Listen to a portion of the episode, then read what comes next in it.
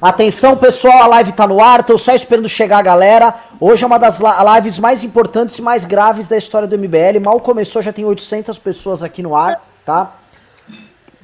Pessoal, então já vou começar, já tem 800 pessoas. Essa é, esse aqui é um dos MBL News mais preocupantes da nossa história. Eu poderia estar igual o Kim comendo pipoquinha, acho justo, até mandei fazer uma pipoca. Só que a carta do Heleno, somada ao fato que, que, que vem pintando aqui, sugere que tudo aquilo que nós alertamos um ano atrás, quando em decorrência daquela maldita manifestação do dia 26, a manifestação golpista organizada pela família Bolsonaro, nós avisamos, esses caras querem dar um golpe de Estado, nós vemos hoje as intenções deles sendo expostas numa carta imunda e golpista do senhor general Heleno, homem que pertence à linha, du linha, linha dura da ditadura militar, e homem que, após a, a, banda, a banda podre, a caterva, os mandriões de rede social do bolsonarismo, fazerem todo aquele barulho ali com a hashtag é, Heleno tá na hora de agir, Heleno. Como é que é?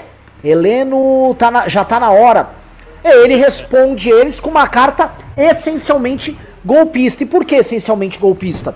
Celso de Mello pediu a apreensão, solicitou a apreensão do celular de Jair Bolsonaro. Tá? Carluxo ficou em pânico, porque provavelmente vão pegar os nudes do primo dele, o índio, no celular ali. E aí, o que, nós, o que Pessoal, tá, a gente tá no ar? Sim. Sim. Estamos no ar, sim. Estamos no ar? Tá, tá, tá. Tá. Voltou? Seguinte. Depois de pedir a apreensão do celular, o Heleno solta essa carta instantes antes do vídeo ser revelado. E por que, que nós ligamos essa live aqui? Nós vamos colocar o vídeo ao vivo aqui na live. Vocês vão assistir conosco e a gente vai comentar todas as implicações do vídeo, deste que é sim um dos momentos mais graves da nossa democracia e também nitidamente dá para cravar tal a, o batom na cueca para os pedidos de impeachment, tanto os que foram protocolados por nós, quanto pelos demais agentes políticos, está dado, estará claro, e não haverá nada que o senhor Augusto Aras, vendilhão da pátria, possa fazer, além de oferecer a denúncia. Se não oferecer a denúncia, aí sim, senhor Heleno, você colocar o Brasil, aí sim em grande estabilidade. Kim Katsumoto Katagiri. Vamos ver aí o conteúdo da reunião que vai ser divulgado pelo ministro Celso de Mello. Estamos aqui na expectativa. É, Brasília parada, esperando esse vídeo, a imprensa parada, esperando esse vídeo. O Brasil quer ver o vídeo do Celso de Mello, que ele já anunciou que vai liberar para todo mundo ao mesmo tempo, não vai vazar para ninguém, vai botar lá para o download lá. Meu Deus do céu, vai ser o maior índice de downloads da internet brasileira desde o lançamento do RedTube. Puta, você tá engraçado. Você tá muito feliz, né? Não, é, quem tá é, tudo engraçado. Meu irmão, você olha pra Com que ano você nasceu?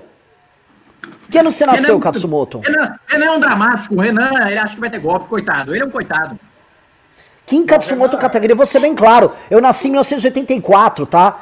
Eu nasci durante as diretas, eu fui concebido durante as diretas. Eu sou um democrata. Você nasceu nos anos 90, sua vida inteira já tinha democracia, tá? Então é o seguinte, quando Não, eu tava sendo. Com...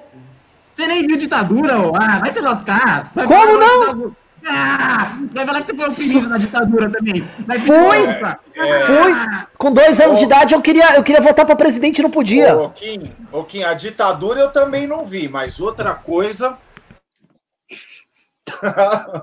Olha, gente, posso falar uma coisa aqui muito séria nessa questão da decisão do Celso de Mello? Eu já vou adiantar aqui para o Brasil que o Celso de Mello ele vai liberar essa reunião. Mas vai ter dois tipos de corte nessa liberação. Tá? Eu vou adiantar os dois tipos de corte, depois vocês me cobram se a minha previsão está certa.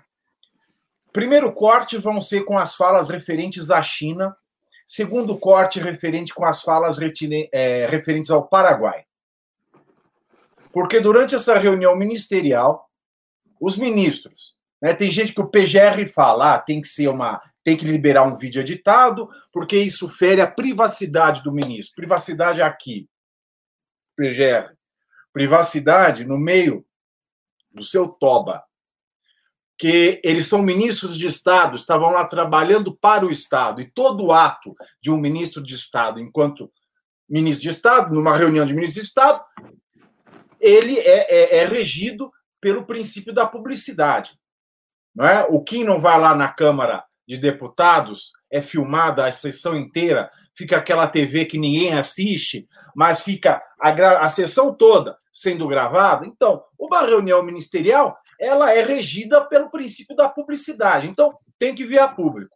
Só que nós temos alguns ministros, né, que causam mais é, insegurança institucional do que segurança. Veja, o próprio ministro general Augusto Heleno, né, ele é um ministro da insegurança institucional. Então, esses ministros eles falam tanta besteira que no meio dessa reunião é, nós podemos é, é, é, já dizer que tem dois pontos em que esses ministros, céleres, malucos, é, loucos de pedra, eles mencionaram coisas desabonadoras acerca da China e acerca do Paraguai. Então, essas questões, por segurança nacional, né, e também não só uma segurança é, é, física, diplomática, mas também econômica. Nós temos que lembrar que nessa queda total né, da, da produção, da indústria, é, é, do, dos serviços, o agronegócio continua em franca expansão no Brasil. A ministra Tereza Cristina, a despeito do Itamaraty, tem feito um trabalho fenomenal e a China continua comprando e comprando muito. Então, por todas essas questões institucionais, os trechos relativos da China e Paraguai vão ser omitidos. De resto, a baixaria vai estar liberada até às 17 horas do dia de hoje. Tá? Cumpre é, é, lembrar que todas as fontes procuradas é, não conseguiram falar com o Celso de Mello nem ontem e nem hoje. As fontes mais próximas possíveis nós já conversamos, e ele é, é dado esse tipo de mistério quando a decisão dele é um voto de Minerva ou algo que vai mudar o curso da história. Se vocês não lembram, no mensalão o recurso do José Dirceu sobre os embargos infringentes, sobre se cabiam ou não embargos infringentes no processo do mensalão. O Celso de Mello ele tinha o voto de Minerva, era o voto que ia virar o jogo, e ele segurou o segredo até o momento da sessão, até a leitura né, do voto. Então, ele vai liberar sim e vão ser cortadas as questões de Paraguai e China. Pessoal, eu, eu, eu, tô, eu tô sentindo aqui, parece que assim é um dia normal, um news normal. Vocês estão se tocando o que, que tá acontecendo, meus queridos? Ô, Renan, você é paranoico. O Pavinato aqui. Não sou paranoico, Pavinato. Não sou paranoico. Eu tô. Eu tô. Noia, meu irmão. Eu tô falando, eu tô falando a real. Tem agora o. Conspiratório. Ah, tem tanques na rua agora. Ah, vai se lascar, meu. É o Bolsonaro vai cair, é isso. Eu nem tenho. Vitória da eu nem, eu nem primo tenho pra. Vitória das instituições. Eu nem tenho eu nem tenho primo pra, pra você me chamar de Carluxo. É, é, assim, eu sei que vocês estão rindo aí. É que assim, o Brasil, o, o, a, a, princesa Padmeia no, no filme, na, na trilogia Star Wars, na, na, segunda etapa da trilogia Star Wars, disse que é assim que a liberdade acalma, acaba, com um sonoro aplauso. No Brasil, a liberdade acaba num sonoro, na sonora piada, entendeu? Então assim, é um pijameiro um cara da linha dura da ditadura militar. André Sadi acabou de falar na Globo News que o documento que ele fez, presta atenção, o documento que ele redigiu e que está sendo tratado como golpe de Estado, como tentativa, como sugestão de golpe de Estado, tanto pelo grupo bolsonarista, quanto pela oposição, quanto pelo Centrão, este documento emitido por ele foi apoiado pelos demais militares. Eu não tô brincando aqui, vocês não estão levando a sério a parada, que é para levar a sério pra caralho mesmo. Entendeu? Não, mas nós, nós estamos levando a sério. Não estão, não estão. Você é maluco. Você da carta do Heleno? A carta cê, do cê... Heleno é um absurdo. Oh, eu vou te falar, oh, Pavinato, Pavinato, Pavinato, Pavinato. Não, não, você, é o cara, você é o cara mais inteligente e bonitão não. nosso aqui, tá? Mas presta atenção. Eu sei que isso, isso relaxa a alma e você tá mais tranquilo. A concorrência baixa no bonitão, né? Presta atenção, meu querido, tá? Prestem bem atenção. Roberto Jefferson um dos homens mais corruptos do Brasil e que vocaliza para a militância o que o grupo hoje político do bolsonarismo pensa, acabou de falar que está na hora de botar o fuzil para agir. Eu não estou brincando, estão falando agora isso. Agora! O Roberto Jefferson agora falou. Roberto Jefferson traduziu para que ninguém tenha mais dúvidas o que, que o Augusto Heleno falou, meu querido. devolva a bola. Não, mas é sério. A, a... Ô, Renan, eu, eu só queria fazer. Eu só queria xingar o Heleno aqui. Pode? Oi, vai, posso... ver. É, só fazer aqui algumas observações, tá? Primeiro que o a gente acorda hoje com a hashtag já tá na hora Heleno, né? É, Heleno já tá na hora, desculpa, com mais de 60 mil compartilhamentos aí no Twitter, que é um número bastante expressivo, e ele responde essa hashtag com uma carta que ele fala o seguinte, tá? Ipsis literis, é uma carta muito curta, então eu vou ler na íntegra. O pedido de apreensão do celular do presidente da República é inconcebível e até de certo, de, até certo ponto inacreditável, né? Nota à nação brasileira, frise-se. Caso se efetivasse, seria uma afronta à autoridade máxima do Poder Executivo e uma interferência inadmissível de outro poder na privacidade do presidente da República e na segurança institucional do país.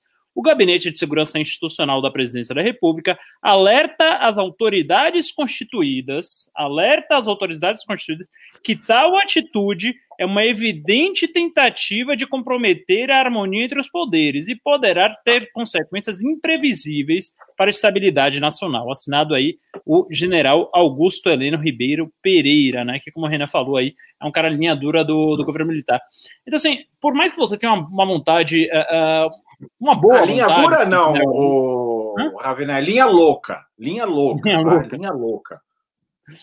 Então é, é, é, é, um general aí que ele comandou aí, é, é, fez grandes operações durante a ditadura militar. Por mais que você tenha uma boa vontade com essa carta, uma coisa que o Renan chamou muita atenção, é como ela reverbera no bolsonarismo é, dá para entender também as intenções dela. Né? Para mim, particularmente, eu acho que está muito literal e ameaça de golpe, mas é, se não bastasse isso, você vê aí todos os influencers do bolsonarismo, em especial os que a gente sabe que são é, é pagos, inclusive, com, com dinheiro do governo, com erário público, é, como Alan dos Santos, etc., falando explicitamente em golpe de Estado. Né?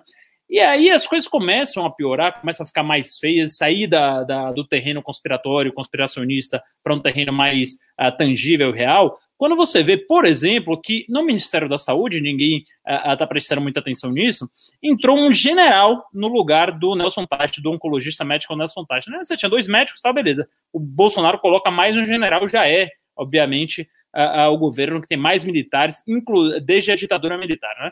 E aí, esse general, esse uh, Eduardo Pazuello, o nome dele, ele nomeia 12 outros militares para o Ministério da Saúde, nenhum deles com formação médica. Né? Então, assim, para mim está claro que o Bolsonaro está uh, uh, loteando os ministérios, está uh, comprando o apoio dos militares com cargo para fazer essa escalada autoritária. Porque não faz sentido algum você nomear 12 militares sem formação médica para todas as secretarias de primeiro escalão do Ministério da Saúde.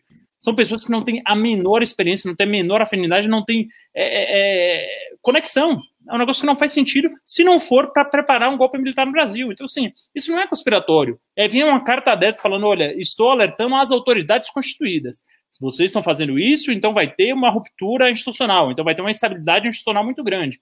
E a gente, não, veja bem, ele quis dizer isso aqui, outra coisa. Dizer, você vê a hashtag subindo, você vê o, o, o, ele loteando de militares, você vê ele colocando generais em todas as pastas, da Casa Civil à saúde, agora tá, tá cheio de militares. E a gente vai ficar aqui, ah, não, veja bem, gente, vocês estão exagerando? Ou, ou, ou, eu sou maluco, ou vocês estão com a boa vontade aí que eu nunca vi. Você é... também é noia, você também é noia. Você é noia. Não, vamos, vamos dizer, vamos, vamos falar sério aqui. Vamos, parar, vamos parar de brincar. Vamos, na boa, na boa, na boa, na boa, na boa, na boa, não é o seguinte: é, não tem boa vontade nenhuma aqui em querer proteger o general Heleno. A verdade é o seguinte: eu trago aqui é, informações tarimbadas pelo mais alto escalão das Forças Armadas com quem acabo de conversar. As Forças Armadas não veem a sério a nota do general Heleno. Não há risco de golpe, não há risco de colocar milico na rua, certo? Isso falei agora há dois minutos. Okay. Com, o Marechal Deodoro alto escalão das forças. Para de fazer piada que é sério.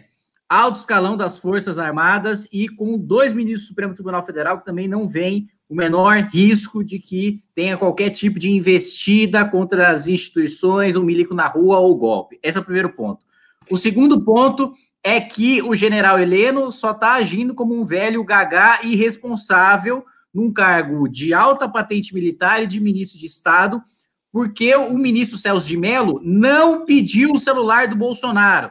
O ministro Celso de Mello pediu para que o PGR se manifestasse caso ele, é, para entender a opinião do PGR, se ele acredita que é necessário ou não ter essa apreensão do celular do presidente da República. Então, a nota do general Heleno já começa errada. O Supremo não mandou entregar celular nenhum, não tem ordem nenhuma, tem um pedido de manifestação, que aí, se o PGR se manifestar a favor, o Supremo vai ter que decidir. Então, assim, estamos muito distante dessa decisão que o general Heleno coloca como se já tivesse tomada. Né? Então, esse é o ponto. Não tem risco, paranoia, Carlos X do Renan Santos, desespero de Marcelo Castro, que é uma pessoa desesperada, é um boneco de Olinda, todo, todo espalhafatoso, e a militância bolsonarista querendo ter Olha, essa esperança de que vai ter alguma coisa a mais. Não vai ter nada a mais, não.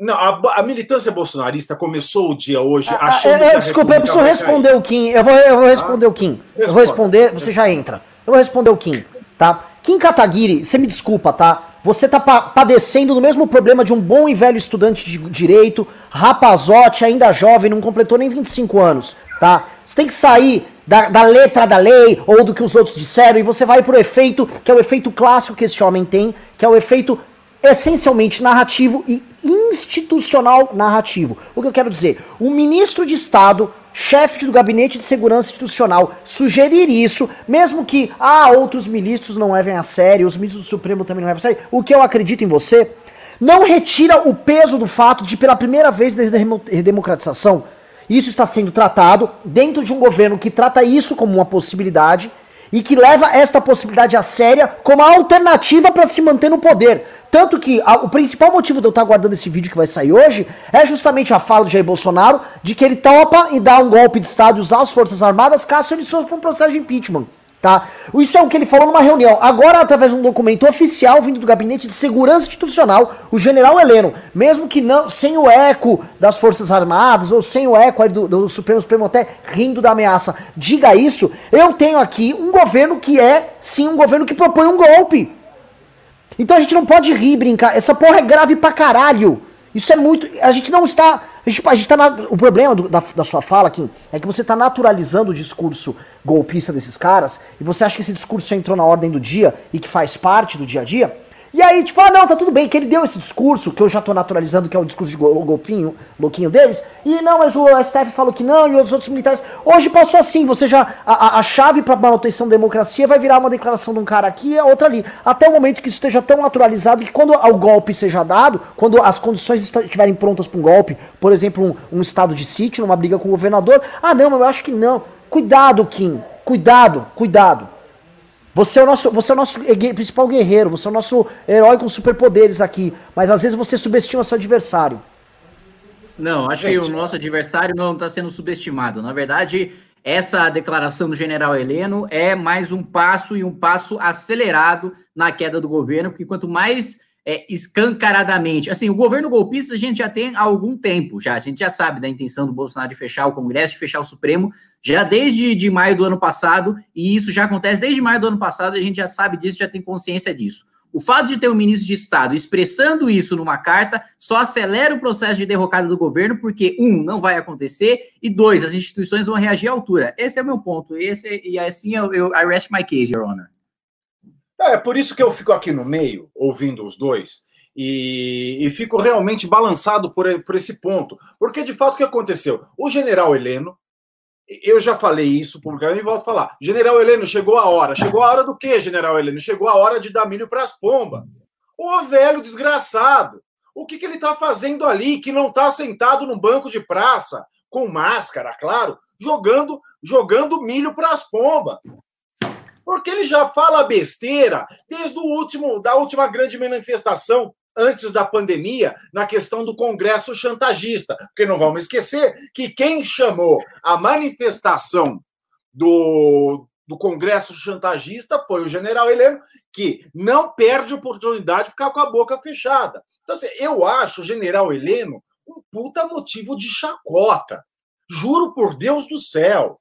Porque faz um ano que esse governo está ameaçando fazer coisa, acionar artigo 142 da Constituição, é levar um cabo soldado, fazer não sei o quê. É, entendeu? É um ano de ameaça que a gente está completando, um ano de, de bravata. E o general Heleno, para mim, é motivo de chacota. Só que agora a chacota ela tomou uma proporção escrita, ela tomou uma proporção documentada. Né? Ele registrou em cartório a inaptidão democrática que ele tem. Ele registrou em cartório. Aquela carta dele é uma ameaça à ordem democrática, sim. Se não é uma ameaça no sentido do direito penal, é uma ameaça no sentido do direito constitucional. Porque o que, que acontece? O Kim falou. fez-se um pedido ao STF para apreensão do celular do presidente da República. O STF não decidiu nada. O Celso de Mello não decidiu nada, ele deu encaminhamento a um pedido. O direito de petição é um direito constitucional. O papel aceita tudo. Eu posso entrar com uma petição agora e pedir a apreensão do brioco do Carluxo. O papel aceita tudo. Se o judiciário vai aceitar ou não, aí já são outros 500 tá? Mas assim, eu entendo o ponto do Kim e também entendo o seu ponto. Acho o general Heleno, mas acho que agora ele extrapolou. Ele se mostra inapto para a democracia porque ele, olha, o STF não fez nada, repito, ele só deu encaminhamento ao pedido, ele não decidiu nada.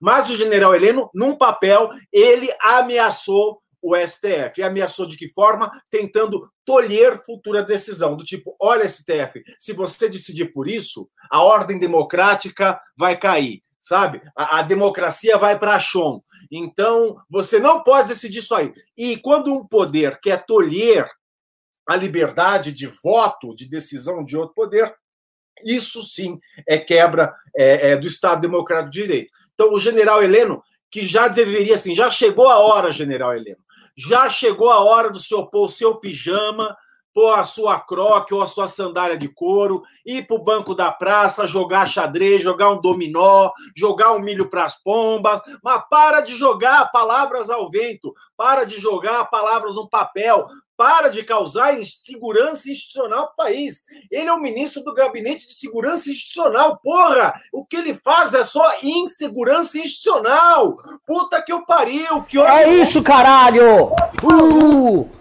Ele é um Vamos... ele, ele, é, ele sabe, sabe louco de, de hospício? Ele chega todo dia. Eu imagino o general Heleno chegando em Brasília com um chapéu de Napoleão Bonaparte e com a mãozinha dentro da casaca. Gente, ele é um velho louco. Então, assim, general Heleno, chegou a hora. Não, Passou da hora. Passou da hora do senhor estar tá no banco de praça jogando dominó e milho para as pombas. Eu tô velho louco da puta. A resposta é institucional e é dura e não é ficar dando xilique em live que nem o Renan. Certo, quem está é Rubinho Nunes, que agora está nesse exato momento protocolando pedido de impeachment do general Heleno. Essa é a resposta de nós, legalistas, constitucionalistas, democratas, não histéricos. Né? Eu não sou o Felipe Neto da direita que vai ficar aqui. Não, é ação, é protocolo, é lei, entendeu? Lei neles, não é chilique, não. Escuta, ah, agora, como é que você, é como é que você, como é que você faz ação de impeachment contra ministro? Responde para mim, com base em que lei? Lei 1079 prevê impeachment de ministro de Estado, senhor doutor Tiago Pavinato. Foi a primeira lei que eu estudei na minha vida. Sei, exato, foi. Mas é. ela não foi recepcionada 100% pela Constituição. Ah, mas percebe sim o impeachment de ministro de Estado que é votado pelo mesmo, é, é, pelo mesmo assim, procedimento é, é, de impeachment de ministro é, de presidente da República. A, a, a, a cegueira de vocês. Desculpa, estarrecedora. Vocês estão falando assim: ah, não, o general Heleno é uma piada. O Bolsonaro também é uma piada, está no poder, é o presidente da República. Ah, mas ninguém leva a sério o general Heleno. Mas está loteando até o Ministério da Saúde militares. Aí daqui a pouco ele vai sair pra rua para dar um golpe e falar: não, mas aí é só os amigos do Paulo Gol, Cogos. Ah, ele vai sair para rua para dar um golpe num cavalinho. Vai, cavalinho aí, de, de, de, cabo de vassoura. Ele vai fazer busca e saiu, saiu, saiu, saiu, saiu, saiu, saiu, saiu, saiu, saiu. Saiu o vídeo, estão falando. Estão falando aqui nos comentários que saiu o vídeo. O vídeo. Saiu o vídeo aonde? Pelo amor de Deus. Ponham aqui esse vídeo. Já, coloca na tela aí já, vai. Estão procurando. Cadê o vídeo, caralho?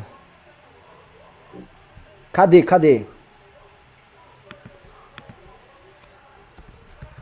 Saiu, tá onde? Comenta aí onde é que saiu, que vocês ficaram falando que saiu, saiu. que saiu. Ah, aqui no comentário tá lotado que ah, saiu. Tá enchendo... Ah, você vai acreditar em comentário, Kim. Porra, você ah, foi melhor, hein, velho? Mais respeito. Então, deixa eu, deixa eu responder o Sr. Kim Kataguiri, tá? Eu vou responder o Sr. Kim Kataguiri, já que ele tá, ele tá com esse formato. Estudante de direito, você é, um, você é um, a, a merda de um juiz positivista, tá? Que acha que, não, eu vi aqui que os ferramentais do Estado, ou a hierarquia do aparato estatal, ela tá bem resolvida nessa questão, então não há problema, tá? Você tá pegando os mesmos vícios formais Os vícios da forma de um estudante de direito que se tornou um deputado. Se acalma, Kim. As condições políticas, elas precedem sempre as condições formais dadas no nosso sistema eh, normativo. Sempre. E o Bolsonaro trabalha com essa lógica. O acabou de postar, acabou de postar a carta do general Heleno, endossando. Ah, mas é maluquinho. Mas o Bolsonaro é maluquinho, é todo mundo maluquinho. É, não, não, tem risco institucional nenhum. O Bolsonaro acabou de postar e não retweetar a mesma carta. E aí? E, e aí, Kim Kataguiri? E aí, Kim Kataguiri? E aí, Kim Kataguiri? E aí, e aí? impeachment, já vai protocolar o impeachment, presidente. E aí, e aí Kim Kataguiri? Não, não, não, não, não, não, não, não, eu tô, eu tô, eu tô falando... Você vai fazer o quê? Você vai brigar da Chilique? Vai falar, ah, vai fazer o quê? Vai pegar em arma? Você vai lá atirar o general Heleno? Você vai fazer o quê? A resposta é institucional, é lei. E com a lei a gente já tá agindo. Você vai fazer o quê além da lei? É isso que eu quero dizer, é isso que eu quero perguntar para você. Você tá aí muito chiliquento e muito macho aí na atitude dura em relação ao general Heleno. Que atitude mais dura do que responsabilizá-lo pela lei você vai tomar? É isso que eu quero saber. Isso que eu quero te perguntar. Porque você fala muito, você faz muito chilique, você é muito político, teórico, as ações que precedem a lei. O que você vai fazer além da lei? É isso que eu quero eu saber. Sei. Eu quero saber o que o seu pai, Rodrigo Maia, vai fazer. Ah, você vai chegar mais um pedido de impeachment você, lá você vai, você vai, você vai corroer a, a, o apoio político do general Heleno? É isso que você vai fazer? Você vai desgastar o general Heleno na sua live para o canal do MBL? É isso que vai fazer? Até o Bolsonaro demiti-lo? Vai xingá-lo até de. Vai levar a sério o general Heleno até ele ser demitido? Ai, eu vou levar muito a sério aqui a cartinha do general Heleno, porque aí ele vai ser mandado embora, porque o Bolsonaro está nesse momento vendo a minha live. Ele não está com a toba na mão com medo de ser preso. Ah, meu irmão, tome vergonha nessa cara. Você acha que eu tenho medo de ser preso, Chiquinho Kataguiri? Não, o Bolsonaro, você é tão burro! Você percebeu? Eu tô falando do Bolsonaro, não de você! Você já, se for ser preso, se você seja processo trabalhista, é suspendido, seu vagabundo! Processo trabalhista não dá prisão. É, ah, Kim. É, Kim, Kim. trabalhar escravo dá. É, isso aqui, Kataguiri. O ponto central aqui, isso aqui, que você não percebeu e que eu tô demonstrando a gravidade é: nós temos pela primeira vez um governo cujo ministro de Estado sugere golpe de Estado endossado por sua militância, tá? E aí você fala, ah, eu já tomei as atitudes. Não importa, não se minimiza o que está fazendo. Nada pode ser minimizado tá? E você estava minimizando esse discurso seu que minimiza é justamente o discurso do Chamberlain. Você estava sendo um Chamberlain. Não, veja só, a Inglaterra está cumpridora aqui dos seus tratados internacionais. O fato do Hitler ter avançado sobre os Sudetos, tá? É só uma mera questão aqui conjuntural, mas acho que se nós fizermos um acordo com a França aqui, isso é conversinha de Chamberlain. Você está sendo um poeta de um Chamberlain. Temos que agora ir pro palco esse vagabundo, tá? E não podemos minimizar nenhuma das atitudes feitas e ditas por esse bosta de pijama, que por mais que eu tenha concordado com o Pavinato que ele é um merda, por outro lado é o seguinte, ele é um merda endossado pelo presidente da república e dentre todos os militares é o militar mais ouvido e respeitado pelo seu Jair Bolsonaro. Lembrando também que o Heleno foi demitido pela linha dura da ditadura militar por ser considerado linha dura demais, mesmo por eles, tá? O Lele, pro Heleno tortura é mato.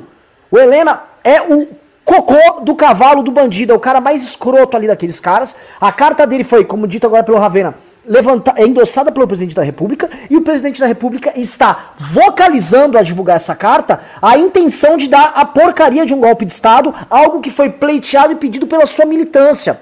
O que eu estou dizendo no campo simbólico, no campo político é, a partir do momento que a gente naturaliza, ah, este é um discurso de maluquinho dessa turma e fale, não, não, mas veja só, militares ali ainda são, são contra. Não, o STF falou, a gente está naturalizando o discurso. Estão falando que isso é normal, é aceitável que ele faça, dando ele liberdade. O problema é o seguinte: você está atribuindo liberdade no campo de ação para o seu adversário. Seu adversário ganhou um ponto, tá? A partir de agora, ele pode falar em golpe de Estado. A gente só pode falar, não, não, é que não vai acontecer. Não, ele não pode falar.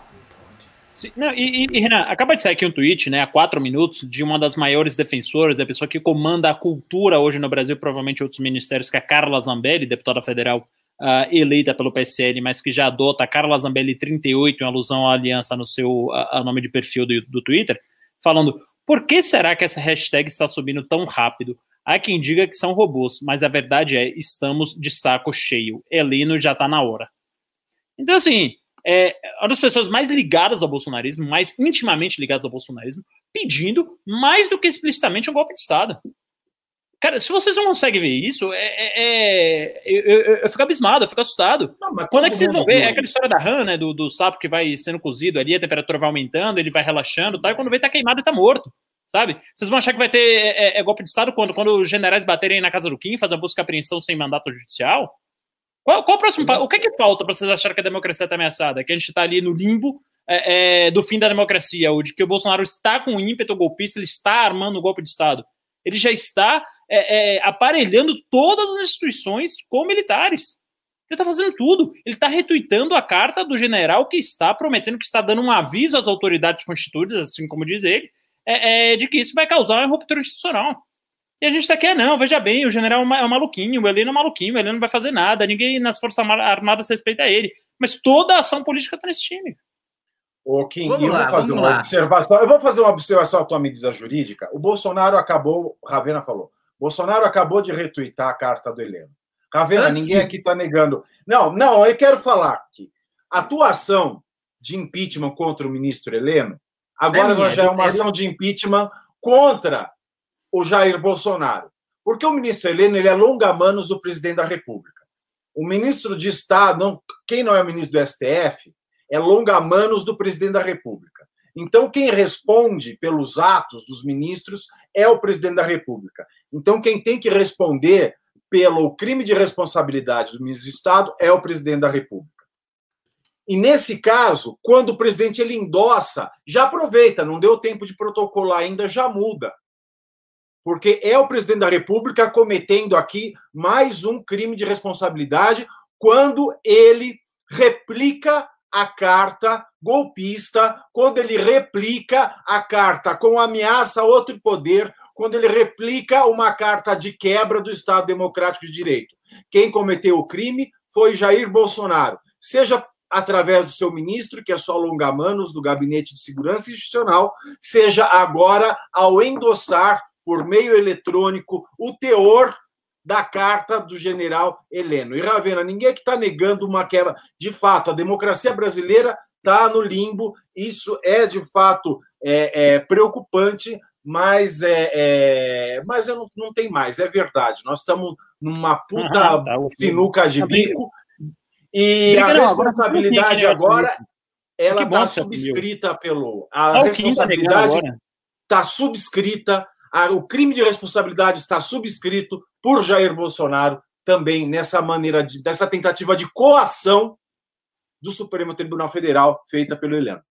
Vamos lá, Renan Só Santos e Marcelo uma... Castro estão atacando um espantalho, porque não tem ninguém dizendo que o Bolsonaro não tem intenção golpista, não tem ninguém dizendo que o general Heleno fez uma coisa aceitável, razoável. Não tem ninguém dizendo que eles devem sair impunes por causa disso. Não tem ninguém dizendo que deve se fazer acordo com o governo Bolsonaro. Não tem ninguém dizendo que o ministro, por ser maluco, não pode ser responsabilizado pelos seus atos e que não é grave o fato dele ser um ministro de Estado e estar tá divulgando cartas com teores golpistas. O que nós estamos dizendo é o seguinte: não adianta dar chilique como uma garota adolescente na live. Precisa ser tratado com seriedade, com legislação, com a resposta dura de instituição e mais. Além de atacar o espantalho, ainda divulga notícia falsa, porque é falso que Jair Bolsonaro retweetou General Heleno. Não retweetou, estou aqui agora no Twitter de Jair abre Bolsonaro. O Facebook, ô, não há, abre o Facebook dele. Não abre o Facebook, japonês! Abre! Ele acredita no comentário da live? Coloca na tela aí, Heitor. Ah, não, mas, não, mas o Renan... Se tem não for, retweet no Facebook? Tem retweet no Facebook? Tem retweet Não, não, é. Eu chequei lá. Tem retweet eu, sou, eu sou das antigas, eu falo bem eletrônico. Tem Aí você não erra. no Facebook. Então. Isso não tem risco estrutural. Você precisa, você precisa, ah, vocês precisam dar informação de Deus, precisa. Velho. Vocês precisam dar informação precisa. Vocês são Primeiro, pessoas com influência, com alcance, com responsabilidade, com responsabilidade. essa blusinha de, de, de ah, Dória. É o quê? eu fui. Eu, eu quero quem tá agindo, quem tá agindo como Dória é você restringindo a minha liberdade de usar o que eu quiser, seu cosplay, otário. Cosplay de pobre do Senhor Kim Katsumoto Katagiri, Senhor Kim Katsumoto você foi muito respeitoso comigo, tá? Você antes me chamou de Felipe Neto na direita, estão falando isso nos comentários aqui. e agora você me chamou de, de, como é que é, de adolescente histérica. Ah, né? Exato. Que é eu o que carre... você é. Eu carreguei-te no colo, tá? Carreguei-te nos colos. Adolescente Carreguei-te no colo. adolescente histérica testuda. Carreguei-te no colo quando você ainda era um, um, um púbere, um, um, jovem, um jovem sem pelo no sovaco lá, quando você ainda era um estudante lá no ABC, tá? Hoje você vem e renega aqui seu, seu, seu, seu amigo agora que tá careca. Digo só um negócio para você, tá? Novamente, você, você pode estar formalmente, formalmente, tá? Certo. Como estão certos formalmente sempre esses caras que aguardam a, a, a trolha vir e a trolha vem. Certo, o problema é que agora. É o Igor Ribeiro, dos comentários, que ele fala: esse aqui é um desserviço. Obrigado, É um desserviço. O, é, é, esse formalismo esse formalismo me soa, sabe o quê? O formalismo dos advogados, dos corruptos da Lava Jato, falando de filigranas processuais que foram eventualmente atropeladas aqui porque eles estavam aguardando lá o seu Supremo. Esse é o formalismo dos embargos infringentes lá da turma do Supremo que salvou Zé Dirceu e companhia. A gente conhece muito bem. É o formalismo do senhor Pavinato aqui, este advogado da impunidade. Vocês dois aí. Formal. Vocês dois aí, é o seguinte, especialmente o Sr. Kim Kataguiri, não subestime o seu adversário, tá? Seu adversário, sorte, a sorte a, a, do Brasil que nós temos um movimento como o MBL, nós temos uma imprensa livre, nós temos um antagonista, nós temos o Paulo Marinho, que estão desmascarando esses caras, temos o, o Sérgio Moro, porque senão esses caras estavam com um golpe de Estado encomendado por meio da pandemia, já, para venezuelizar o Brasil. É esse mesmo formalismo que você ironiza, que você critica, que impede que você, nesse exato momento, seja preso por Jair Bolsonaro, que impede que Jair Bolsonaro tome qualquer atitude de loucura de abertura de comércio durante a pandemia e da autonomia para que os governadores e os prefeitos possam atuar em defesa da vida da população. Esse formalismo que você ironiza, esse formalismo que você, formalismo que você diminui, que defende agora a própria democracia que você diz defender, mas que na prática você nega o formalismo. A própria democracia é formalismo puro, é uma convenção social positivada em o, lei e que você agora minimiza e que você agora tenta diminuir com os, os, avanços autoritários de Jair Bolsonaro são justamente freados por esse formalismo que você diz criticar. Você é um politiqueiro de ocasião. É, eu vejo. Não, não, só, só, só, só um segundo aqui, o Caio Quimpola. É, o Eduardo Bolsonaro acabou de, de retweetar aqui, basta abrir o Twitter dele, que você vai ver a mesma carta do general Heleno, né? Então é coincidência, é assim, é, é só um monte de maluquinho, é só o presidente, o filho, os ministros, e é só isso. O, todo, todo o resto tá, mas, tá contra o mas, golpe. Mas quem disse que eu. Quem, que, quando eu falei que o Jair Bolsonaro é um democrata? Quando eu falei que o Jair Bolsonaro não endossa golpe? Nessa live aqui. Quando eu falei isso? Não falei se tá atacando espantalho. Você tá minimizando. Não, você falou assim, não, pelo contrário, essa cartinha do Heleno aí só vai acelerar a queda dele, porque, tipo, isso não tem efeito prático nenhum, ninguém respeita o Heleno nas Forças Armadas. O efeito o prático é acelerar, isso eu reforço, o efeito prático é acelerar a derrubada do governo. É acelerar a derrubada do governo. Esse é o efeito prático dessa carta. Ô, senhor Kim Kataguiri, você entende que o, o governo não vê dessa forma, né? É óbvio que não vê dessa forma, senão não lançaria a carta para se derrubar, o né? governo, né? De o governo, então, então, é então pronto. Então é pronto. E, então, então, senhor Kim Kataguiri, calma um pouquinho, você tá muito, ba baixa a bolinha, menininho, tá? Uhum. É muito irônico, você é muito, muito sorrisinho. É, não, não, eu tô rindo aqui. É, assim, é, muito legal. Eu quero saber é, um negócio. Tá eu, eu, eu, eu, quero saber, eu quero saber de uma coisa. Não, é engraçado que o cara. Pode interromper. Minutos, há dois minutos, o cara que tava aí. Ah, o Heleno vai vir aqui em casa! Agora tá aí, tá aí, todo deboche. engraçado, engraçado, testa.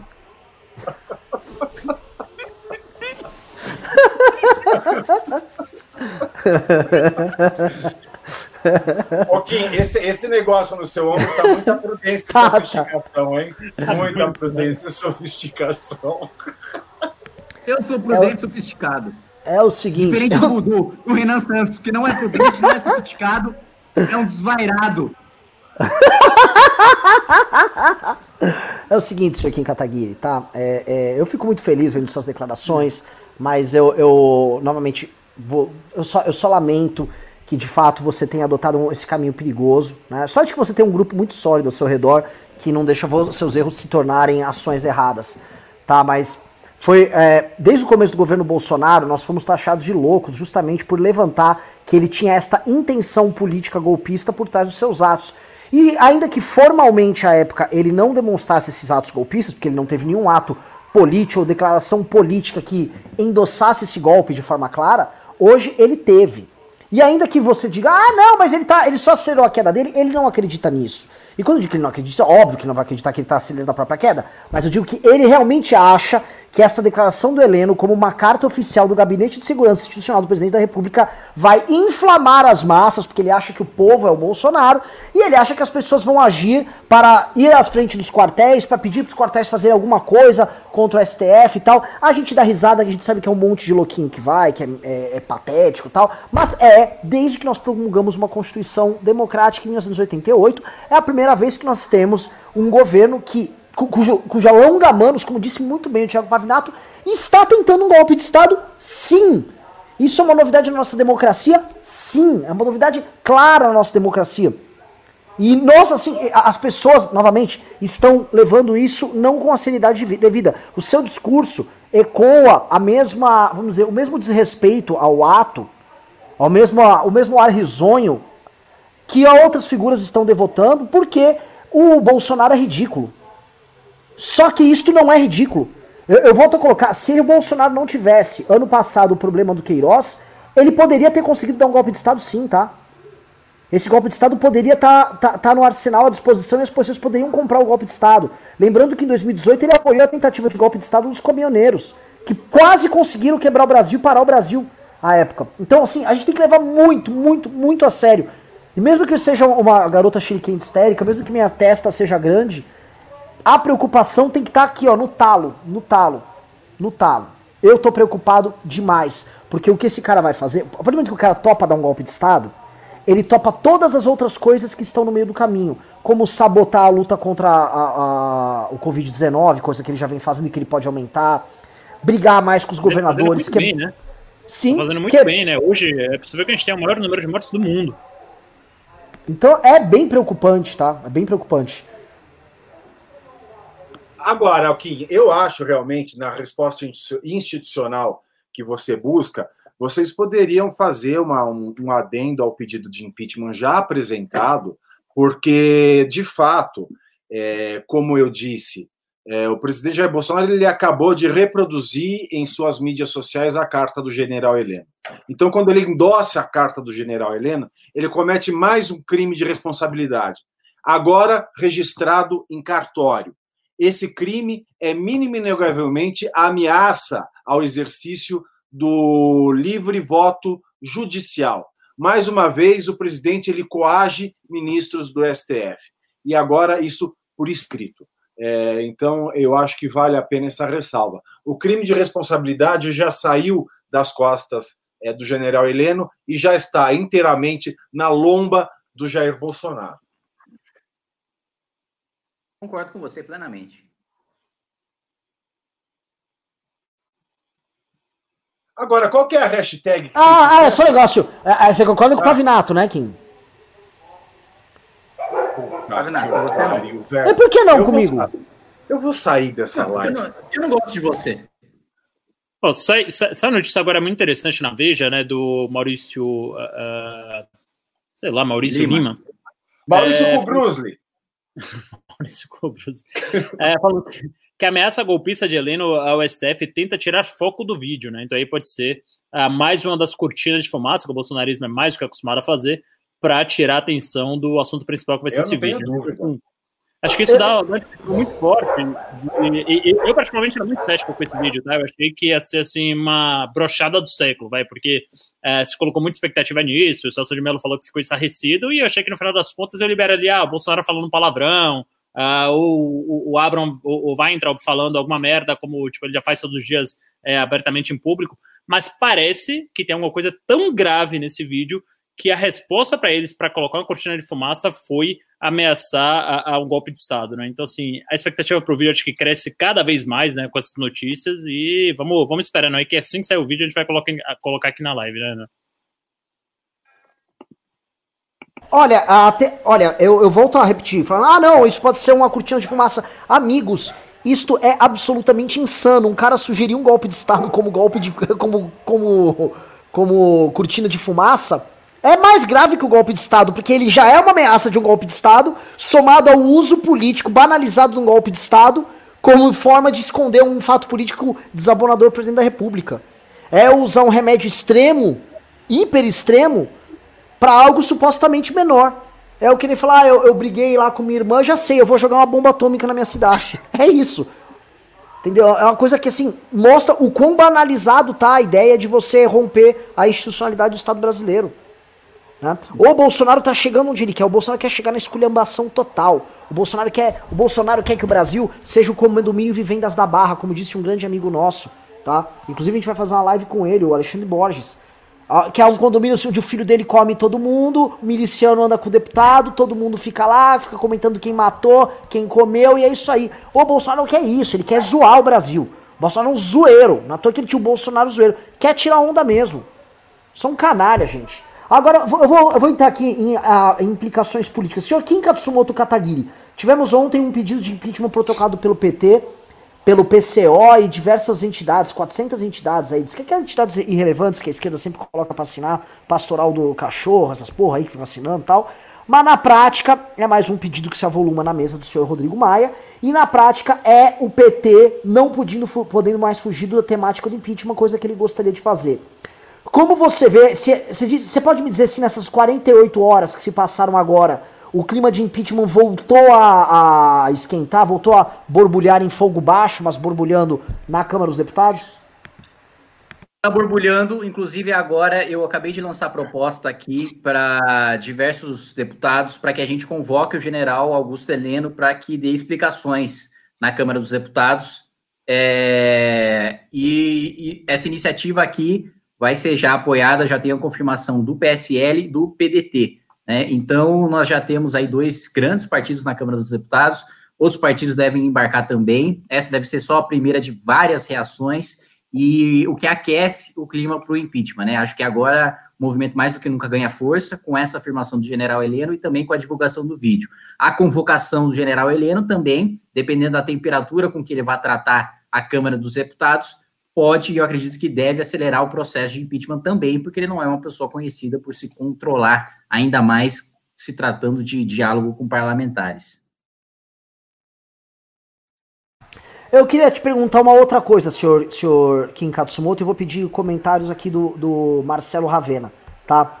É, Rodrigo Maia, eu quero saber aqui, Rodrigo Maia, ele que estava muito quieto com essa aproximação do Centrão, eu quero saber, Maia, como o Centrão vai se comportar agora com esse derretimento que nós veremos hoje, e até com, a, com essa ideia de golpe ridícula, e se isso fortalece ou não o Maia para ele começar a endossar com mais, com mais fluência a tese do impeachment. Por favor, amigos, quero que vocês comentem.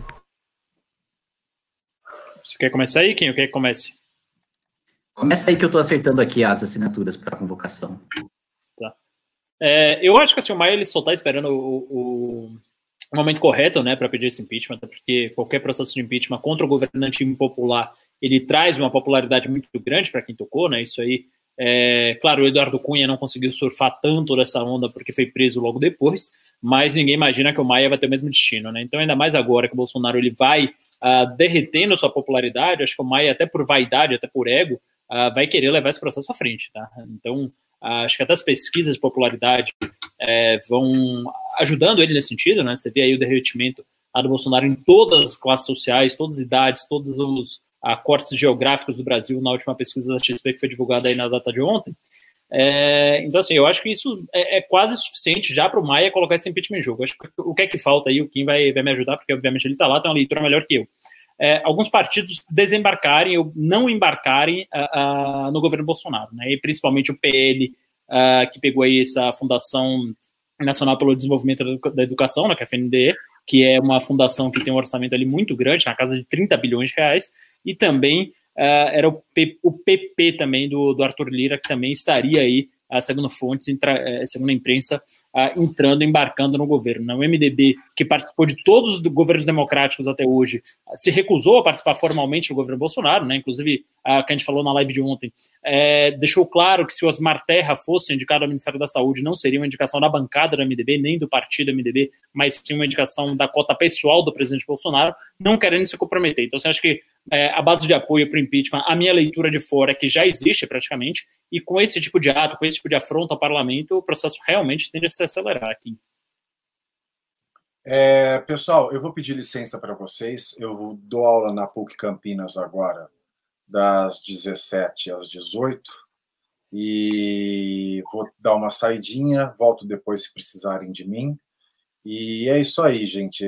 Com a dor no coração, porque daqui 20 minutos é o fim da é o fim desse governo, né?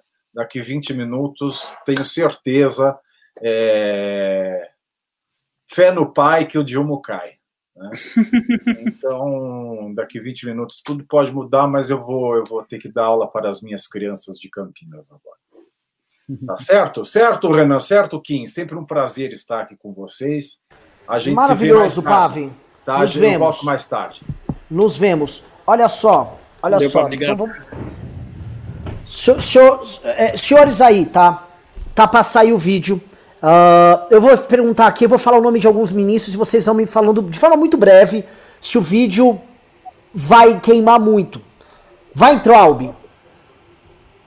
Eu acho difícil vai entrar queimar, acho que ninguém espera uma postura republicana dele. Provavelmente no vídeo vai estar falando as besteiras que fala sempre, é provável, e aí é, circulou uma versão na imprensa de que ele estaria xingando o ministro do STF, pedindo inclusive a prisão de todos os ministros do STF durante esse vídeo.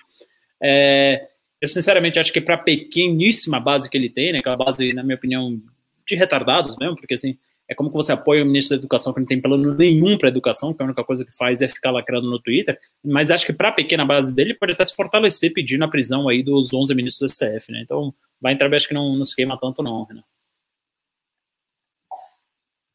Kim Katsumoto Katagiri.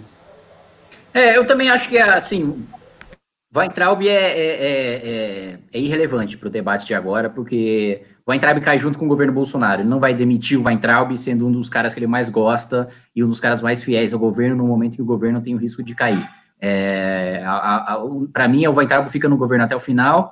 É, o que tem-se notícia hoje é de que existe uma possibilidade grande de que Gilberto Kassab assuma o Ministério da Ciência e Tecnologia no lugar do Marcos Pontes. Né? Hoje foi noticiado pela coluna Esplanada, é, que acompanha aqui em Brasília o dia a dia do, da Esplanada dos Ministérios, e existe a possibilidade que o Kassab assuma, né? então é realmente é, escancarado né? você já abrindo é, uma vaga de ministério, uma vaga no primeiro escalão, para um ministro é, do Centrão. Né? Então, é, eu acho que agora é isso, a, a, batalha pela sobrevivência que o Bolsonaro vai travar agora vai ficar cada vez mais clara.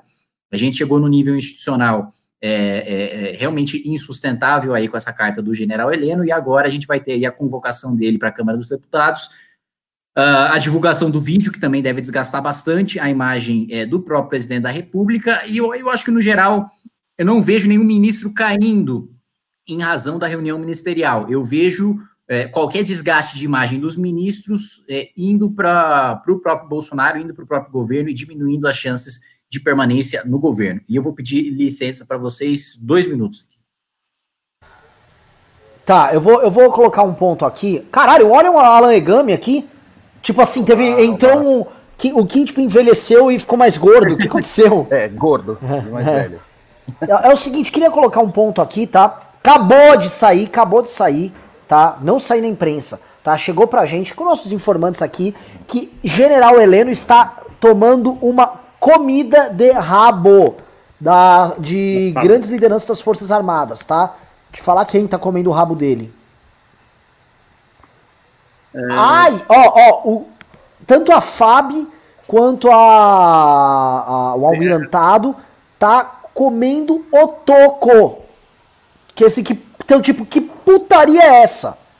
Que merda é essa? Lembrando assim, as Forças Armadas Brasileiras, elas não têm aspirações golpistas. Há muito tempo. Eles não querem segurar o fardo de pegar o Brasil numa crise e receber mais uma culpa histórica que os incrimine historicamente para mais 60 anos, mas igual fizeram na época da ditadura militar, eles não estão afim disso aí. Ainda mais liderados por um homem absolutamente rebaixado pequeno, escroto, visto como um baderneiro das Forças Armadas, que é o senhor Jair Bolsonaro. Tá? Eles jamais se queimariam por, por Jair Bolsonaro. Aí você fala, ah, mas Renan, você estava falando do que? Estou falando não do aspecto militar, ou da, dessa questão formal, ah, os militares estão apoiando, não. Estou falando do perigo que temos um presidente da República, cujo ministro, chefe do gabinete de segurança institucional, insinuou um golpe. É um ato, é um ato de governo esta carta. Um ato formal do governo dele insinuando um golpe de Estado. Exatamente. Entendeu? E o fato dele estar tá se queimando, ai, que bom, respiramos. Eu não quero ter que respirar aliviado que eu vou tomar um golpe de Estado, porra. Este é o ponto. Desculpa os palavrões aí. Alan Egami. Não, eu concordo plenamente, né? Eu estava acompanhando um pouco a discussão e eu entendo que assim, a, o ato em si ele já é carregado de bastante gravidade para gerar uma repercussão importante na política e possivelmente na sociedade. Né? A partir do momento que, independente do, do grau de importância que ele goza hoje, é, o militar, né, com a patente que ele tem, dentro do governo, faz uma manifestação desse tipo, é uma declaração expressa. Né? É a segunda vez que o Bolsonaro terceiriza o Heleno como porta-voz. Né? Quando houve aquele alto vazamento, foi general Heleno e foi contemporâneo na mesma situação quando foi nomeado o general Braga para a Casa Civil. Né? E aquele momento, não sei se você vai lembrar, eu falei, olha, está acontecendo um movimento de militarização sim dentro do governo, tá? Agora, o ato em si, ele é grave o suficiente para já é, é, deflagrar um movimento, não necessariamente das Forças Armadas, é como quem falou, não é, não são as Forças Armadas declarando nenhum tipo de atitude em relação a, a essa decisão do Celso de Mello. Na realidade, o que você tem ali é uma incitação da mobilização da base política, social, e também a gente não pode esquecer de uma grande parte de uma força que compõe as Forças Armadas e não está necessariamente é, diretamente ligada aos, aos, aos grandes generais, que é a Polícia Militar, que hoje goza de, desse mesmo sentimento. Não vou generalizar toda a polícia militar, mas grandes grupos e ali armados também estão imbuídos né, nesse, nesse, nessa luta que o Bolsonaro se revestiu.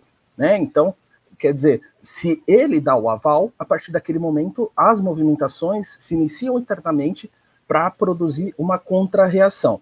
Se é contra a declaração, é, se é contra o vídeo ou se é contra a decisão do Celso de Mello, isso já não importa mais. Né? Ele rompeu uma linha dentro do governo que ali gera a, a contra a, a contra-reação que ela pode ser bem mais forte, pode ser um contragolpe por parte das próprias Forças Armadas, pode existir isso. Pode existir uma reação das Forças Armadas?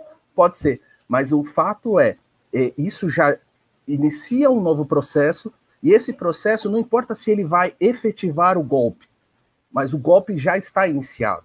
E isso pode ser gerar uma instabilidade social que é, no, nesse momento é muito pior, que a gente está no meio de um coronavírus, a gente tem pessoas com medo de ir para a rua e tem uma militância louca junto com vários grupos dentro da, da força né, policial que podem sustentar esse tipo de discurso. Né? Então, assim, é um, a gente não pode pegar o modelo anterior dos golpes militares e entender que vai ser exatamente igual ele pode iniciar e até resultar, quem sabe, uma possibilidade de uma guerra civil. Quem, né? Você pode ter isso. Você pode ter grupos ali que, uma vez é, avançando para contra as forças, ele pode ir sim para uma luta armada. Sabe, é, é, é, a irresponsabilidade ela tem que ser enfrentada com a mesma indignação da importância desse ato. Se é real ou se não é real, ele, não importa mais. É um ato político real. Ravena. O, o Renan e Alan, acaba de sair aqui, né, é, um tweet, um tweet do repórter do Terça Livre, Rodrigo Constantino, falando que estamos é, é, interpretando isso como um golpe. Olha a interpretação da turminha do MBL. Eu não estou brincando quando digo que se tornaram piores do que o PSOL. É, vocês querem eu... falar aí do, do, do, do, novo Alan dos Santos aí? Rodrigo Constantino, eu acho o, o, Alan dos Santos tem muito mais dignidade do que o Rodrigo Constantino. O Alan dos Santos é um inimigo que nós vamos derrotar e nós vamos estar olhando na cara dele no, até o último dia de batalha, quando a gente tiver derrotado esse governo de merda. Quando eles estiverem capitulando e a gente estiver tirando eles do Planalto, o Alan dos Santos vai estar carregando as gavetas e carregando a, os, a papelada e todos os materiais desses caras quando eles forem corridos do Planalto. O Rodrigo Constantino vai embora com a graninha no bolso, igual a cadela, que é isso que ele é. Rodrigo Constantino é um merda. Esses ataques que ele tá fazendo a gente, tem razão de ser. Rodrigo Constantino, ele não, ele não, ele não limpa o, a sola do sapato do, do Alan dos Santos. Ele gosta de tirar onda com os Santos. O Alan dos Santos tem honra na ética dos bandidos deles. Entendeu? Ele mente sobre os outros, tal, mas ele tá com o Bolsonaro até o fim, ele tá colavo até o fim. O Rodrigo Constantino é um mercenário de ocasião. Cago pro Rodrigo Constantino. Cago. Cago. Rodrigo Constantino é isso aí. É o que ele sempre foi, o gordinho bobo. Paga lanche que tá tentando arrumar amiguinhos novos agora. Oi, agora eu sou amiguinho do Bolsonaro. Cago pra ele, tá? Não Então, será ele que nós queremos e ligou, vamos né, derrotar. ele Rastejando ali por patrocínio do- da Empíricos, não sei se você chegaram a ver essa carta, né? E aí depois ele fica lá alfinetando o antagonista. Enfim, é um cara que não deu certo em nada. E agora virou um polemista profissional. ah, não tem nenhum emprego decente. Claro, ainda tem ali aquele emprego dele na, na Voz do Brasil. É, mas, é, enfim, um cara absolutamente irrelevante hoje pro debate público. Alan dos Santos, você que é um cara mais técnico. Santos não, que... pelo amor de Deus. Hã? Ô, Alan dos Santos. Você que é um cara mais Minha técnico. gengiva aqui, ó, bem cuidadinha. Vamos, vamos falar de tecnicidade, né? Falar um pouco menos de pessoas. O que, é que você está achando aí desse clima? Você acha que é uma, é uma ameaça de golpe ou você acha que, enfim, como o Kim, que é só um bando de aloprado falando, fazendo tweetices? É, Se é um bando de aloprado ou não, a gente ainda vai. A história vai contar, tá? O que internamente aparenta, como Kim trouxe e, e as manifestações anteriores, não existe realmente um apoio maciço, um consenso, né? Dentro de quem pode dar a força necessária para executar um golpe aos modos tradicionais. O que acontece é que a gente viu dentro dos ministérios essa cooptação de um grupo das Forças Armadas dentro do próprio governo. Quer dizer, é, é, é, é um pouco estranho as Forças Armadas, ao mesmo tempo que diz que né, tem um princípio democrático ok, mas grande parte do, da, dela é representada dentro do governo. Isso não pode ser ignorado. Existe uma força, ou pelo menos uma ala dentro das Forças Armadas, que pode embasar, sim, algum tipo de ato é, golpista, vamos dizer assim. Agora, é o que eu estou dizendo. O, o, o, padrão atual ele é diferenciado. Ele não se baseia unicamente com a força dentro do Estado. Né? O aparelhamento que foi feito, você verifica pela a, a, os órgãos de comunicação, os patrocínios, isso eles têm uma rede de comunicação, eles mobilizam muita gente para forçar essa situação. Tá? Se vai ganhar ou não vai ganhar, vai ser aquela luta em glória, entendeu? Ah, perdemos porque realmente existia alguém lá que não, não deixou a gente é, governar, e pronto. É, então, você enxerga aí, é, assim, narrativas que podem executar e se tornar um golpe. Eu acho que está longe de se efetivar. A tentativa, ela, ela existe. Exato. Existe Olha, o, o Alan, você está colocando vários pontos aqui. A primeira coisa, o senhor Olavo de Carvalho ensinou esta turma a trabalhar com uma coisa chamada dissonância cognitiva, ou, se a gente pode falar com outros termos, estímulos contraditórios. O pessoal que está assistindo, o que, que quer dizer? Eles falam o seguinte, ah, olha só, o Bolsonaro não quer dar golpe, ele tá lá com o Centrão, ele tá querendo comprar apoio. Aí fica um monte de analista, não, ele tá lá com o Centrão porque ele quer a maioria. Enquanto isso, ele está trabalhando no mesmo fim de semana, ao mesmo tempo, com algo absolutamente contraditório, que é tentar fechar o parlamento que ele tá tentando comprar. Então o que, que ele fica operando? Quando ele fica trabalhando com estímulos contraditórios, ele abre uma coisa chamada terreno, campo de ação. Ou seja, ele pode atuar em muitos terrenos ao mesmo tempo. E ao invés de ele estar cercado, encastelado, na verdade ele tem um terreno amplo. Que outro, você tem, imagina que o presidente da República, por exemplo, o Michel Temer, ele teria condições de propor um golpe de Estado quando ele foi atacado pelo Joesley? Ele não tinha essa opção, ele, não, ele nem sequer abria essa opção no discurso dele. Ao não fazer isso jamais, ele tem menos campo de atuação política. O Bolsonaro, quando faz esse estímulo aqui, ele abre um terreno novo político para poder atuar. Então ele naturaliza a ideia de que um presidente da República pode falar numa boa sobre golpe de Estado. Entendeu? E ainda gera dissonância na cabeça dos outros. Ah, é, ele tá dando golpe e ele tá comprando o parlamento ao mesmo tempo, porque ele confunde as pessoas, porque esses estímulos contraditórios não facilitam a apreensão da informação por parte das pessoas. O, o Heitor colocou alguma coisa no ar aí, é o advogado do Bolsonaro. Esse, esse cara, inclusive, é um malandro, viu? Do Bota aí no ar. Sérgio Moro, tá aqui em amarelo. Vamos ler rapidinho aqui. Que perguntado sobre sua definição sobre interferência política do Poder Executivo em cargo de chefia, respondeu caiu o sinal, corre. sem uma causa. Eu estou um negócio, o Estado que diz que não tem causa e que, portanto, é uma opinião dele, algo subjetivo. Depois, claramente aqui, afirma que o presidente não cometeu nenhum crime. Ele disse que É ele só um não estava minutinho. acusando que Baixa aí, caberia poder- O presidente. Que caberia a justiça investigar, correto? Sem causa para o presidente pedir a troca. Olha aqui.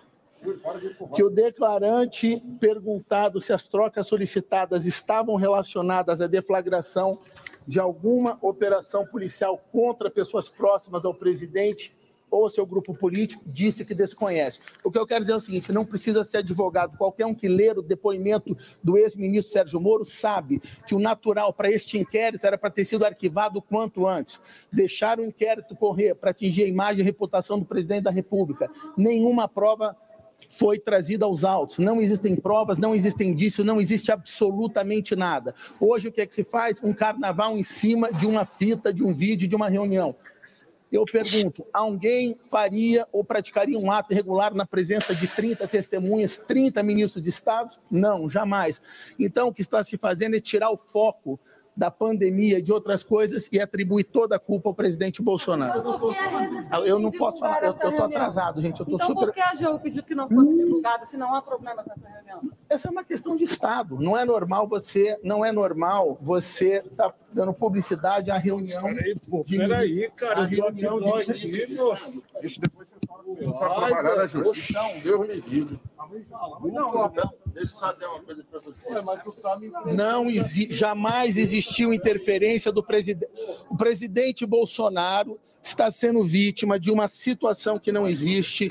O depoimento do ex-ministro Sérgio Moro é a prova material final que jamais o presidente Bolsonaro interferiu na Polícia Federal ou no Ministério da Justiça. Isso não existe.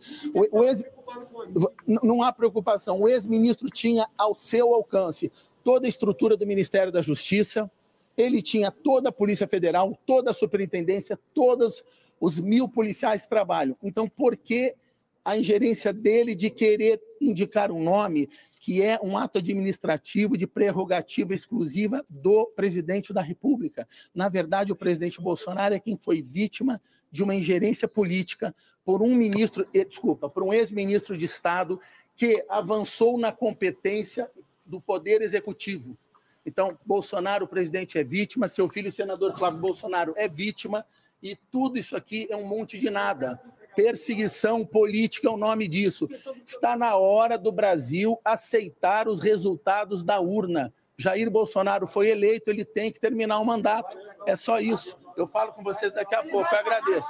Ele vai falar após a divulgação disso? Isso aí, eu vou falar o seguinte, quem, quem esse o, é o Vassef, né? Fred, Fred Vassek, Fred esse cara aí, só, só por favor, peguem o nome dele, Frederico Vassef, deem um Google, coloque Frederico Vassef seita, Frederico Vassef seita, tá? Esse cara fez parte de uma seita demoníaca que ficava no Pará, não estou brincando. Eu não estou brincando, não é Renan, Renan está zoando. Esse cara contato com extraterrestres, inclusive. Exato, este cara é um maluco. É, é- é um. Eu não vou citar nomes que eu posso ser processado aqui. Este cara é um, é um maluco. Ele só poderia ser advogado do Bolsonaro. Tá? Virou lobista no Planalto, né? tem uma mansão lá em Brasília, fazendo lobby no Supremo. E não me espanta que Jair Bolsonaro contrate este cara que tinha uma seita e que gosta de coisas com ET, porque este cara é a cara do governo e fica lá jogando essa conversa mole, essa conversa fiada pra cima da imprensa. Tá? Agora, assim, tão todo cagado, vi- vídeo pronto pra sair, agora o Moro, não sei o quê. Quem é esse cara, pelo amor de Deus, assim, é tão, é tão clima de fim de festa, né?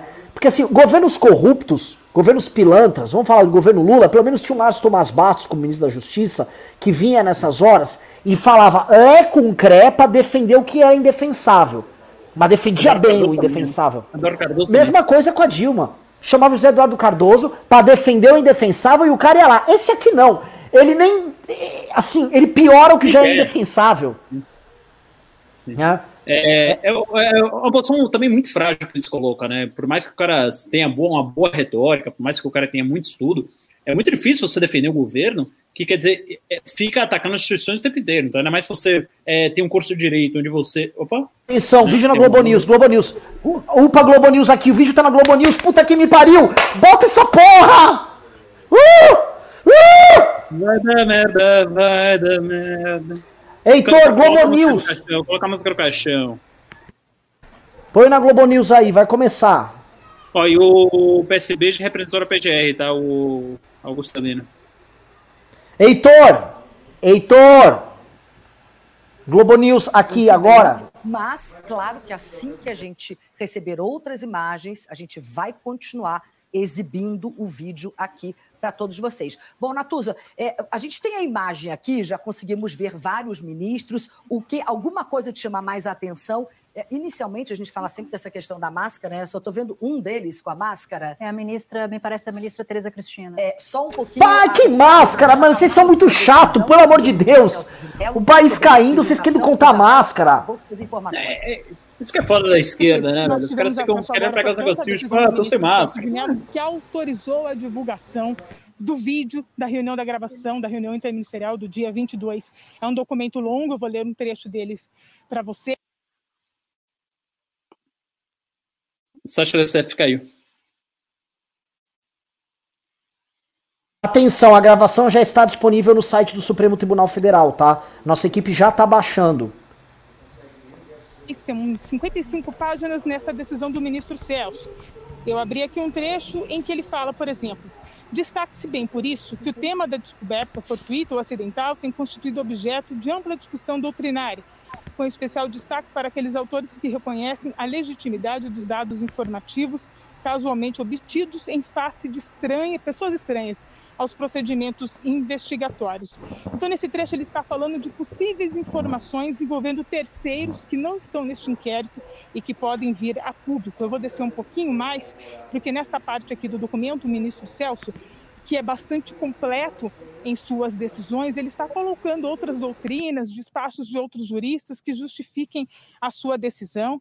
Eu vou aqui num ponto que é o ponto 9, é, em que ele está falando sobre a autorização prévia da Câmara dos Deputados como requisito constitucional de procedibilidade nos processos penais instaurados contra o presidente da República, hipótese de exercício, de legítimo exercício pelo Departamento de Controle Político. Enfim, ele está aqui justificando toda a sua decisão. Eu vou descer um pouco mais o documento para ver se de fato a gente chega na parte da conclusão do ministro Celso. Aqui cheguei Item 10, conclusão. Vou ler daqui por diante, portanto, o que disse o ministro Celso de Mello ao autorizar a divulgação da reunião ministerial. Nós temos aí o vídeo, já está no ar, vamos assistir. Acho que ah, deu mais um problema no site do Supremo, então eu volto aqui para a leitura. Temos aqui, então, conclusão. Ao concluir a presente decisão, ressalto, em síntese, os fundamentos que lhe dão suporte e que me levam a determinar o levantamento da nota de sigilo, incidente sobre a gravação da reunião ministerial do dia 22 de abril, realizada no Palácio do Planalto. Item A. Reconhecimento da plena legitimidade da requisição judicial de atos e documentos da Presidência da República por ser inoponível ao Poder Judiciário, especialmente ao seu órgão de cúpula, a cláusula do privilégio executivo, ainda mais quando se atribuir ao chefe de Estado suposta prática criminosa, Vale referir-se, nesse sentido importante precedente, ele cita aqui um caso dos Estados Unidos. Item B. A entrega pelo senhor presidente da República da mídia digital que lhe foi requisitada pelo Supremo Tribunal Federal, contendo o registro audiovisual da reunião ministerial em questão, representou, na perspectiva do dogma da separação de poderes, ato de respeito presidencial ao dever geral da fiel, de fiel cumprimento e de indeclinável obediência às ordens judiciais, pois a ninguém é dado, nem mesmo ao chefe de Estado, e ele cita a Constituição, transgredir, por mero voluntarismo ou por puro arbítrio, decisões judiciais. Eis que o inconformismo com elas tem no sistema recursal o meio legítimo de impugnação dos atos emanados no Poder Judiciário. Item C. Respeito aos direitos, ao direito dos cidadãos Agora sim, o vídeo está no é ar. Vamos assistir um trecho da reunião ministerial do dia 22. preocupação de quem está na linha de frente do combate, que são os profissionais de saúde. Visando duas coisas, eu já vou terminar, que é primeiro melhorar essa logística do profissional de saúde, que sempre tem um hotel próximo ao hospital, aos hospitais, e também a preservação da família desses profissionais, mostrando, obviamente, a sensibilidade do presidente Jair Bolsonaro na preocupação com essas vidas desses profissionais. Obrigado, ministro. tem uma reunião, que dia que é a reunião? Parece que é hoje, às 16 horas. Hoje, então. Tem uma reunião marcada para a gente discutir isso aí. Tá Eu, bom. É, Obrigado. e turismo. A gente definir. Penúltimo debatedor, ministro Weintraub. Obrigado. Tem três anos que eu. Fui claro no penúltimo. Muito obrigado. Tem três anos que, através do Onix, eu conheci o presidente. Nesses três anos, eu não pedi uma única conselho, não tentei promover minha carreira. Me ferrei na física, ameaça de morte na universidade. E o que me fez, naquele momento, embarcar junto, era a luta pela, pela liberdade. Eu não quero ser escravo nesse país. E acabar com essa porcaria que é Brasília. Isso daqui é um cancro de corrupção, de privilégio. Eu tinha uma visão extremamente negativa de Brasília. Brasília é muito pior do que eu podia imaginar. As pessoas aqui perdem a percepção, a empatia, a relação com o povo. Se sentem inexpugnáveis. Eu tive o privilégio de ver a mais da metade aqui desse time chegar. Eu fui secretário executivo do ministro Onix. Eu acho que a gente está perdendo um pouco desse espírito. A gente está perdendo a luta pela liberdade. É isso que o povo está gritando. Não está gritando para ter mais Estado, para ter mais projetos, para ter mais. O povo está gritando por liberdade. Ponto. Eu acho que é isso que a gente está perdendo. Está perdendo mesmo. O povo está querendo ver o que me trouxe até aqui. Eu, por mim, botava esses vagabundos todos na cadeia, começando no STF.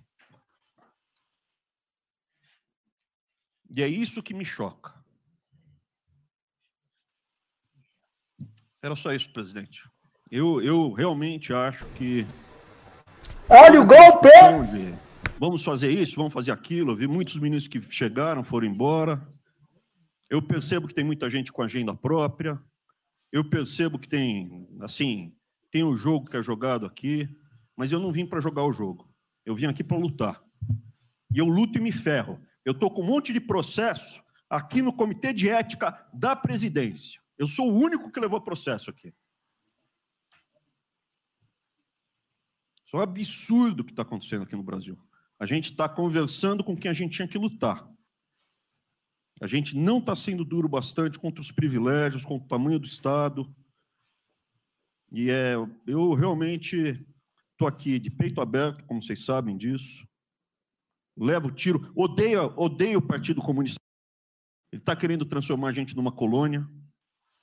Esse país não é. Odeio o termo povos indígenas, odeio esse termo. Odeio. Meu Deus, claramente ele está falando do Partido Comunista Chinês. Povo nesse país. E a polícia não conseguiu É cortar direito. É, é povo brasileiro. Claramente o ministro da Educação do Brasil preto, falando que branco, pode o Partido Isso é um incidente de diplomático. Que brasileiro. cagada do, do, com do, esse negócio de também, povos e tanto dele de falar como do Supremo de liberar esse leite. Não pode ministro que acha que é melhor do que o povo, do que o cidadão. Isso é um absurdo. A gente chegou até aqui. O senhor levou uma facada na barriga. Fez mais do que eu. Levou uma facada. Mas eu também estou levando o bordoado e estou correndo risco. E fica escutando esse monte de gente defendendo privilégio e teta. Entendeu? É isso. Negócio, empréstimos. A gente veio aqui para acabar com tudo isso, não para manter essa estrutura. E esse é o meu. Bom, os vídeos estão chegando fora da ordem cronológica. Vamos interromper esse pedaço para assistir um outro que acabou de chegar também, da mesma reunião ministerial. Pariu, porra. Eu que escalei o time, porra. Trocamos cinco, espero não trocar mais ninguém, espero. Mas nós temos que, na linha do Van Traub, de forma mais educada um pouquinho, tá? é se preocupar com isso. O que os caras querem é a nossa hemorroida, é a nossa liberdade. Isso é uma verdade. O que esses caras fizeram com o vírus, esse bosta desse governador de São Paulo, esse estrume do Rio de Janeiro, entre outros, é exatamente isso. Aproveitaram o vírus, está um bosta de um prefeito lá de Manaus agora, abrindo covas coletivas. Um bosta, que quem não conhece a história dele, procura conhecer, que eu conheci dentro da Câmara, que é do meu lado. Tá? E nós sabemos a ideologia dele o que ele prega. E quem ele sempre foi. O que está aproveitando agora um clima desse para levar o terror no Brasil. Tá? Então, pessoal, por favor, se preocupe que é de mais importante, mais importante que a vida de cada um de vocês, que é a sua liberdade. Come preso não vale porra nenhuma. Bom, presidente, esses valores e esses princípios, e o alerta aí do Entraub é válido também, como seu, sua evocação, é que realmente nós estamos todos aqui por esses valores. Nós estamos aqui por esses valores. Nós não podemos esquecer disso. Nós podemos conversar com todo mundo aqui, porque é o establishment, é porque nós precisamos dele para provar coisas, mas nós sabemos que nós somos diferentes. Nós temos noção que nós somos diferentes deles. E quando eles cruzam a linha, a gente solta a mão e sai andando sozinho. Enquanto eles estiverem no trilho conosco, no caminho de fazer as reformas que nós prometemos, nós estamos juntos. Na hora que o cara soltou a mão e passou o lado de lá, a gente deixa o cara ir sozinho, a gente continua sozinho e vai procurar outra conversa, em outro lugar. Então, eu acho que manter essa ideia que nos trouxe aqui, e eu tenho dito isso em todo lugar, e lá fora, eu converso. Semana passada, conversei com os ministros da Fazenda de G20, conversei com os ministros eh, também de Economia eh, dos BRICS, e a mensagem que eu levo é sempre a mesma: o Brasil vai surpreender o mundo. Vocês duvidavam da nossa democracia, duvidavam do nosso presidente. Nosso presidente é democrata e vai fazer as mudanças. E aprovamos a reforma da Previdência o ano passado, enquanto os franceses fizeram passeatas contra a reforma da Previdência. Agora, a mesma coisa, estou dizendo, nós vamos continuar aprofundando as reformas, nós vamos seguir. É, eu conheço todas as histórias de reconstrução por ter, por profissão, obrigado a estudar isso, a reconstrução da Alemanha, a reconstrução da Alemanha na Segunda Guerra, na Primeira Guerra com o Schatz, na Segunda Guerra com o Ludwig Erhard, é, a reconstrução da economia do Chile com os, os, os caras de Chicago, é, todos os, o caso da fusão das duas Alemanhas, eu conheço profundamente, no detalhe, não é de ouvir falar, é de ler oito livros sobre cada reconstrução dessa. Então, é, eu li Keynes três vezes no original antes de eu chegar a Chicago. Então, para mim, não tem música, não tem dogma, não tem blá blá blá. Tem estudo sobre todas as ocasiões. E nós demos uma demonstração disso quando nós estávamos indo numa direção norte, com as reformas estruturantes, e de repente, em três semanas e meia, nós fomos para o sul. E nós somos elogiados hoje lá fora. Semana passada, todo mundo. Vamos agora ver outro trecho dessa mesma reunião ministerial do dia 22 de abril. Chegar no poder em 64, se tiver chegado, ele estava fudindo todo mundo aqui. Cortando, eu estava felicíssimo se estivesse cortando cana, ganhando 20 dólares por mês. Não pode esquecer disso. Nós não podemos esquecer o que é esse povo. Eu vou convidar os ministros para domingo e passar a Serena Taguatinga. Convite, não é, não é missão, não, convite. Para ver como é que está o cara na, na, na esquina. Depois ver uns merda para falar aí, né? Uns merda de sempre. Ah, o cara rompeu o isolamento, tá dando um pé. Tem pensei pro cacete, pô. Você tá passando fome, tá na merda, pô. Sentiu o cheiro de povo. Como eu falei lá, é uma experiência para todo político sentir. E lá ver como é que tá o negócio. Ou a gente tem que estar tá como se fosse, né? Um general na, na, retaguarda e deixar a tropa se ferrar na frente. Não, o general está tá na frente, o coronel está na frente, o capitão está na frente. Nossos heróis da Segunda Guerra Mundial estiver na frente do campo de batalha. Precisar aqui, tenho certeza que nossas Forças Armadas vão cumprir com o seu papel, mas né, nós temos que dar exemplo e mostrar que o Brasil não é. Eu sou mais educado que o Ventralbe, até me poli muito né, no linguajar que ele usou, mas não é isso. Que o pessoal pinta por aí se reunindo de madrugada, para lá, para cá, sistema de informações. O meu funciona. O meu particular funciona. Os que tem oficialmente, desinforma. E voltando ao, ao, tema, eu prefiro não ter informação do que ser desinformado por cima de informações que eu tenho. Então, pessoal, muitos vão poder sair do Brasil, mas não quero sair ver a minha irmã de Eldorado, outra de Cajati, o coitado do meu irmão, capitão do exército de, de, de lá de Miracatu, se fuder, porra. Como é perseguido o tempo todo. A bosta da Folha de São Paulo diz que meu irmão foi expulso de um açougue em registro, que estava comprando carne sem máscara. Comprovou no papel, estava em São Paulo nesse dia. O dono do restaurante, do, do, do açougue, falou que não estava lá. E fica por isso mesmo, sei que é problema dele, né? Mas é putaria o tempo todo para me atingir mexendo com a minha família. Já tentei trocar gente da segurança nossa no Rio de Janeiro, oficialmente, e não consegui. Isso acabou. Eu não vou esperar fuder minha família toda, de sacanagem, ou amigos meus, porque eu não posso trocar alguém da segurança na ponta da linha que pertence à estrutura nossa. Vai trocar. Se não puder trocar, troca o chefe dele. Pode trocar o chefe dele? Troca o ministro. E ponto final. Não estamos aqui para brincadeira. Vai ver um garoto aqui, com todo respeito, do, do. Tá, eu conhecia, ele usava calção lá. Né? Pode ver os Estados Unidos para cá, podia estar muito bem lá. Veio para cá, para tentar mudar o Brasil, a convite do Paulo Guedes, que é amigo dos pais dele, por coincidência, né, Paulo Guedes? Coincidência. Eu não, eu não lembro dos teus pais, lembro de você, tá certo? Mas alguém que está investindo aqui. E todos nós temos que pensar nisso. O que esses filha de uma égua querem, é a nossa liberdade. Olha, eu, como é fácil impor uma ditadura no Brasil, como é fácil. O povo está dentro de casa. Por isso que eu quero, ministro da Justiça e ministro da Defesa, que o povo se arme. Que a garantia que não vai ter um filho da puta aparecer para impor uma ditadura aqui. Que é fácil impor uma ditadura. Facílimo. Um bosta de um prefeito faz um bosta de um decreto, algema e deixa todo mundo dentro de casa. Se tivesse armado, ia para a rua. E se eu fosse ditador, né, eu queria desarmar a população, como todos fizeram no passado, quando queriam, antes de impor a sua respectiva ditadura. Aí, que a demonstração nossa, eu peço ao Fernando e ao Moro que, por favor, assine essa portaria hoje, que eu quero dar um puta de um recado para esses bosta. Por que, que eu estou armando o povo? Porque eu não quero uma ditadura. E não dá para segurar mais. Né? Não dá para segurar mais. É, quem não aceitar a minha, as minhas bandeiras, Damares, família, Deus, Brasil, armamento, liberdade de expressão, livre mercado. Quem não aceitar isso está no governo errado. Esperem para 22, né?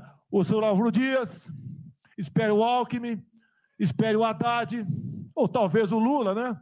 E vai ser feliz com eles, pô. No meu governo está errado. É escancarar a questão do armamento aqui. Eu quero todo mundo armado que povo armado jamais será escravizado. E que cada um faça, exerça o teu papel, se exponha. Aqui eu já falei, pede o ministério quem for elogiado, pela Folha, pelo Globo, pelo antagonista, tá? Então tem certos blogs que só tem notícia boa de ministro, não sei como. O presidente Bom, nós acompanhamos aí, portanto, algumas partes que a, a, a, Globo corta o vídeo assim que, vê, que ele fala da Globo, né? Que bizarro, velho. Eu só quero falar que foi elogiado ah, é verdade. Será que não, não tem na CNN aí pra gente subir? É, eu quero continuar vendo. O que, que é isso? Quero mais, são quatro horas de vídeo, pô. É. Não é possível. Aí eu quero falar ô. Ô, ô, Heitor, cadê aí?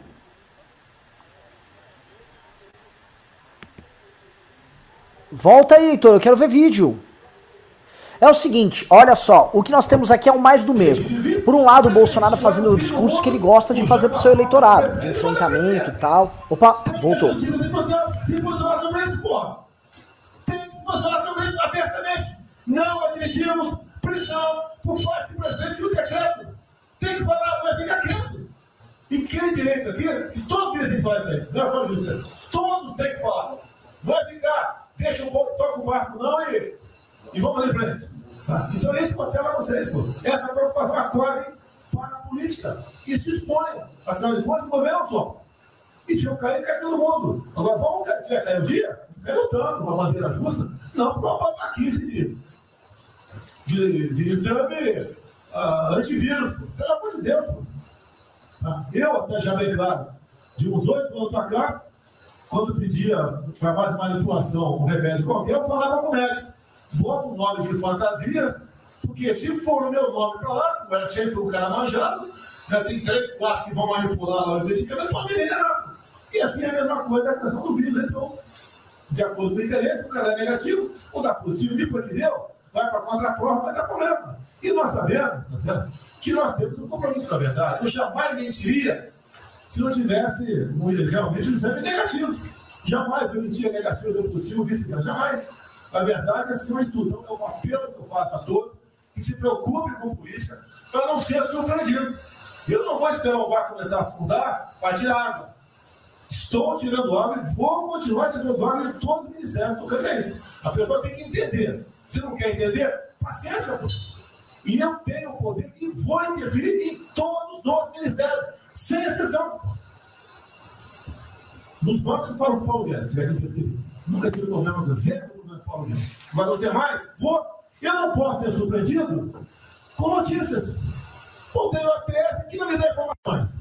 Eu tenho as, as inteligências das coisas mais que não tem informações. A BIM tem esse problema. Tem algumas informações. Só não tenho mais porque está faltando, realmente, temos problemas. não? Aparelhamento, etc. A gente não pode ver essa informação. Sem, é que é que nunca ficou atrás do, da, da, da, da, da, porta, ouvindo que seu filho, sua filha está tá comentando? Tem que ver, depois, depois que engavida, não é para mais. Tem ver, depois que o moleque encheu os conos de, de droga, não adianta mais falar com ele, já era. A informação é assim. E me desculpe, o serviço de informação é nosso, todo, é uma, é uma vergonha, uma vergonha, que eu não sou informado. E não dá para trabalhar assim, fica difícil. Por isso, vou interferir. Então, sinal, não é ameaça, não é uma extrapolação da minha parte, é uma verdade. Como eu falei, né? Deus ministério dos senhores, o poder de ver. Mudou agora, tem que mudar. E eu quero é, realmente governar o Brasil. Na frente de todos aqui, como disse o Marinho, né? É o mesmo aqui, é o mesmo bar. Se alguém cavar o, o, o cavar no porão aqui, vai, vai todo mundo saco aqui, vai todo mundo morrer afogado. Então é isso que precisa. É pensar além do que tem que fazer internamente aqui. Quando eu explodi em metro, conversei com o Paulo Guedes. Pô, desculpa, Miguel, é uma putaria. Putaria em metro. Trocar tacômetro, trocar taxímetro, botar chip na bomba de combustível. Putaria, igualzinho tomar tripinos. Tá muito bem agora, que uma porrada. Ah, botou um coronel. Mulher bater pelo livro. Eu ia botar um coronel, você vai ter uma formação. Tá? E assim nós devemos agir. Cada hora, como eu falei da Teresa Cristina, que mudou a questão normativa, revocou a questão normativa, ajudou 400 mil pessoas no Vale do Ribeira, parabéns. Assim são outras decisões. A questão de armamento, né? as questões de. Ah, por quê? Espera aí. Juiz da Justiça, por favor. Foi decidido há pouco tempo que não podia botar algema em quase ninguém. Por que estão botando algema em cidadão que está trabalhando, ou mulher que tem passaporte, e a justiça não fala nada? Tem que falar, pô! Vai ficar quieto até quando? Ou eu tenho que continuar me expondo? Tem que falar, botar para fora, esculachar. Não pode botar algema. Decisão do próprio Supremo. E vão ficar quietos até quando? Ficar humilhando o nosso povo, porque isso está crescendo. Pessoal fica apontando para mim, votei em você para você fazer alguma coisa. Votei em você para você tomar decisões, para você brigar. E é verdade. Eu estou me lixando com a reeleição. Eu quero mais que alguém seja, seja eleito, se eu vier candidato, tá? Eu quero ter paz no Brasil, mais nada. Porque se for na esquerda, eu, uma porrada de vocês aqui tem que ser do Brasil, que vão ser presos. Eu tenho certeza que vão me condenar por homofobia, ou então por homofobia. Aí inventam o racismo, como inventaram agora pro Von Traub. Desculpa, desculpa usar a Puta que eu pariu. O Von Traub pode falado uma merda do mundo, mas racista? Vamos ter que reagir, pessoal. É outra briga. Tem que ser um governo com altivez. Se expor, mostrar que nós temos o povo do nosso lado. Que nós somos submissos ao povo. Nós queremos realmente, é como disse, se não me engano, Margaret Thatcher, né? Ou Reagan, não sei, para ser conduzido pela povo brasileira, ponto final. Onde o povo está, vamos estar juntos. Eu não convidei ninguém para ir para frente do, do Forte Apache. Ninguém zero. Estava na casa do meu filho, fiquei sabendo, vou para lá. A empresa está falando agora que o, não sei, dois ministros militares aí não aceitaram meu convite. O dia que ou eu convido o ministro para um churrasquinho em casa, eu pago a missão. Então, isso aí, eu vou pagar a missão. A missão for absurda, o ministro falou, tchau, tô fora. Tá certo? Ou vai fica puto, mas vai, puto. E jamais eu vou pagar uma missão escrota para quem quer que seja. Nem um quartel fazer isso com recruta, nem um quartel. Tá? Quem dirá o nosso convívio aqui, que é muito bom, é partir para essa linha. Não estamos em desespero, nós estamos bem. Não somos acusados de desvio, de corrupção, nada. Nada, está zero. Temos problema pela frente. Vamos tentar solucionar. Eu tenho conversado com vários ministros. E vamos solucionar. Porque o destino do Brasil está na mão desse grupo privilegiado que está aqui. E eu não seria nada sem vocês. Vocês não seriam ministros sem, sem eu. Duvido, dificilmente alguém ser ministro tivesse mandado aqui. Eu duvido. Podia aceitar por alguns dias, né? Depois ver a sacanagem que ia ser, não ia ser diferente do que foi os dois anos anteriores do PT, né? ia pedir para sair. Então, um apelo para vocês: todo mundo se preocupa com o futuro do Brasil, com a questão política. Criticar um ato de uma pessoa ou outra não é, não é criticar o Congresso ou de, de criticar o Supremo Tribunal Federal. É, é uma- quem, não fica, quem não ficou revoltado, o Moro ficou revoltado com a, com a liberdade desse pessoal. Por causa de, de, de, de vírus, botou esse estuprador para fora. Imagina ter estuprado uma filha nossa, um filho da puta desse por liberdade. Nós temos que colocar no lugar dessas pessoas, desse pai que tem sido estuprado, aí, os vagabundos foi posto na rua. Uma decisão foda que seja, tem que jogar pesado em cima, pesado em cima disso. Não é um desabafo, pessoal, é uma realidade. O nosso barco está indo, mas não sabemos ainda, no momento dado o último caso, o vírus, para onde é nosso barco. Pode estar em direção ao iceberg. A gente vai para o fundo. Então vamos ligar, vamos se preocupar. Quem de direito se manifesta com altivez, com palavras polidas, tá? mas coloca uma posição. Porque não pode tudo, veio para minha retaguarda, tudo. Tá? E vocês têm que apanhar junto comigo. Logicamente, quando tiver motivo para apanhar, ou motivo para bater. A gente vai se aproximando do que não deve. Eu já tenho me policiado tocante a isso daí. São pessoas aqui em Brasília, os três poderes, que não sabem o que é povo. Eu converso com alguns, não sabem o que é um feijão com arroz, não sabem o que é um supermercado, esqueceu. Acho que o dinheiro cai do céu. Eu estou com meus privilégios garantidos, meus 100 mil por mês, em média, 100 mil por mês, a galera, né? legalmente. E acho que isso vai acabar nunca. Como alguns acham que a liberdade. Ah, qual é esse cara? Tá maluco? Eu tô vendo mais antigo que o Jornalismo aqui. Ele sabe o que é o que foi 64. Muitos aqui não sabem. Essa cambada que tentou chegar no poder em 64, se tiver chegado, ele estava fudido todo mundo aqui. Cortando, ele estava felicíssimo cortando cana, ganhando 20 dólares por mês. Não pode esquecer disso. Nós não podemos esquecer o que é esse povo. E vou convidar os meninos para domingo e passar essa lenta vai ter convite. né? Não é missão, mas convite. Para ver como é que tá o cara na, na, na esquina. Para ver uns merda para falar aí, né? Uns merda, de sempre. Ah, o cara rompeu o isolamento, tá dando festa. Tem que com cacete, pô. Você tá passando fome, tá merda, pô. Sentiu o cheiro de povo. Como eu falei lá. É uma experiência para todo político sentir. E lá vem como é que tá o negócio. Ou a gente tem que estar como se fosse, né, um general na, na retaguarda e deixar a tropa se ferrar na frente. Não, o general está tá na frente, o coronel está na frente, o capitão está na frente. Nosso herói da Segunda Guerra Mundial estiver na frente do campo de batalha. Simples aqui, tenho certeza que as Forças Armadas vão cumprir o seu papel, mas né, nós temos que dar exemplo.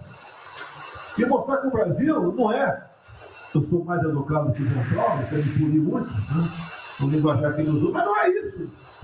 Que pessoal pinta por aí, se reunindo de madrugada, para lá, para cá, sem informações. O meu funciona. O meu particular funciona. Os que tem oficialmente desinformam. E voltando ao, ao tema, eu prefiro não ter informação do que ser desinformado precisando de informações que eu tenho.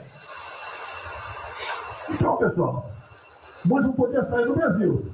Mas não quero sair ver a minha irmã de Aldolá, conta de Cajati, o coitado do meu irmão capitão do exército de, de Vladimir Acatou se fuder, pô. Como é perseguido o tempo todo. A posta da Folha de São Paulo diz que meu irmão foi expulso de um açougue em registro, que estava comprando carne sem máscara. Comprovou no papel, estava em São Paulo esse dia. O dono do restaurante do, do, do, açougue falou que não estava lá. E fica por isso mesmo, isso aqui é problema dele. Né? Mas é putaria o tempo todo para me atingir mexendo com a minha família. Já tentei trocar gente da segurança nossa no janeiro, oficialmente, e não consegui. Isso acabou. Eu não vou esperar fuder minha família toda, de sacanagem, ou amigo meu, Porque eu não posso trocar alguém da segurança na ponta da linha que pertence à estrutura. Vai trocar. Se não puder trocar, troca o chefe dele. Pode trocar o chefe dele? Troca o ministro. E ponto final. Não estamos aqui para brincadeira. Eu vi um garoto aqui, doutor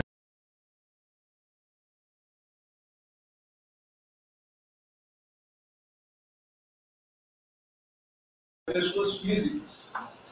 Recursos do governo federal, fruto do endividamento do governo. Bom, nós vamos agora assistir a uma outra parte desse vídeo com a reunião ministerial do dia 22 de abril. Esse trecho chegou agora há pouco. Vamos assistir. questão do anterior do Ministério, por duas vezes eu mandei a mensagem, não se manifestou, não se interessou, mas eu acredito que é um projeto que pode, sobretudo, trazer para o governo federal uma boa visibilidade com essa preocupação de quem está na linha de frente do combate, que são os profissionais de saúde. Visando duas coisas, eu já vou terminar, que é primeiro melhorar essa logística do profissional de saúde, que sempre tem um hotel próximo ao hospital, aos hospitais, e também a preservação da família desses profissionais, mostrando, obviamente, a sensibilidade do presidente Jair Bolsonaro na preocupação com essas vidas desses profissionais. Obrigado, ministro. Tem uma reunião, que dia que é a reunião? Parece que é hoje, às 16 horas. Hoje, então. Já tem uma reunião marcada para a gente discutir isso aí. Tá Eu, bom. é, saúde Obrigado. e turismo. A gente definir. Penúltimo debatedor, ministro Weintraub. Obrigado. Tem três anos que eu. Fui claro no penúltimo. Muito obrigado. Tem três anos que, através do Onix, eu conheci o presidente.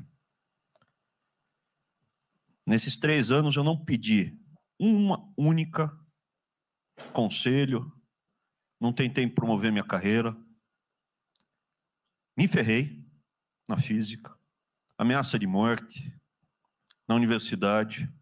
E o que me fez, naquele momento, embarcar junto, era a luta pela, pela liberdade. Eu não quero ser escravo nesse país. E acabar com essa porcaria que é Brasília.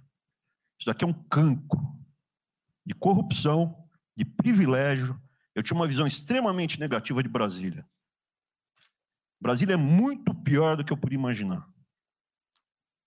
As pessoas aqui perdem a percepção, a empatia, a relação com o povo. Se sentem inexpugnáveis. Eu tive o privilégio de ver a- mais da metade aqui desse time chegar. Eu fui secretário executivo do ministro Onix. Eu acho que a gente está perdendo um pouco desse espírito. A gente está perdendo a luta pela liberdade. É isso que o povo está gritando. Não está gritando para ter mais Estado, para ter mais projetos, para ter mais. O povo está gritando por liberdade. Ponto. Eu acho que é isso que a gente está perdendo. Está perdendo mesmo. O povo está querendo ver o que me trouxe até aqui. Eu, por mim, botava esses vagabundos todos na cadeia, começando no STF. E é isso que me choca. Era só isso, presidente. Eu, eu realmente acho que toda essa discussão de vamos fazer isso, vamos fazer aquilo, eu vi muitos ministros que chegaram, foram embora. Eu percebo que tem muita gente com agenda própria. Eu percebo que tem, assim, tem o jogo que é jogado aqui, mas eu não vim para jogar o jogo. Eu vim aqui para lutar. E eu luto e me ferro. Eu estou com um monte de processo aqui no Comitê de Ética da Presidência. Eu sou o único que levou processo aqui.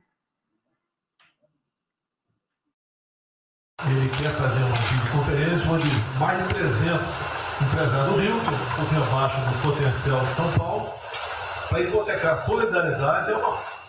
A ideia que nós temos de reabrir o comércio. A desgraça que a gente vai na frente, eu acho que o Palmeiras vai até legal. O Palmeiras não sou economista, não. Vai ser uma porrada muito boa, você pode imaginar. Não só apenas nos informais. Eu acho que bateu a 10 milhões de carteiras assinadas por saco. E os governos estaduais não têm como pagar salário dos caras. Não tem. Maio, metade do estado não tem, vai ter como pagar salário mais. A desgraça está aí. Eles vão querer empurrar essa, essa, essa trozoba para cima da gente, esse pessoal aqui do lado vai querer empurrar. E a gente vai reagir, porque aqui não é saco sem fundo. Tá? Então, essa preocupação vamos ter. Paralelamente a isso, tem o AB da vida, enchendo o saco do Supremo, para abrir o processo de impeachment, porque não apresentei meu, meu exame de, de, de, vírus, essa frescurada toda.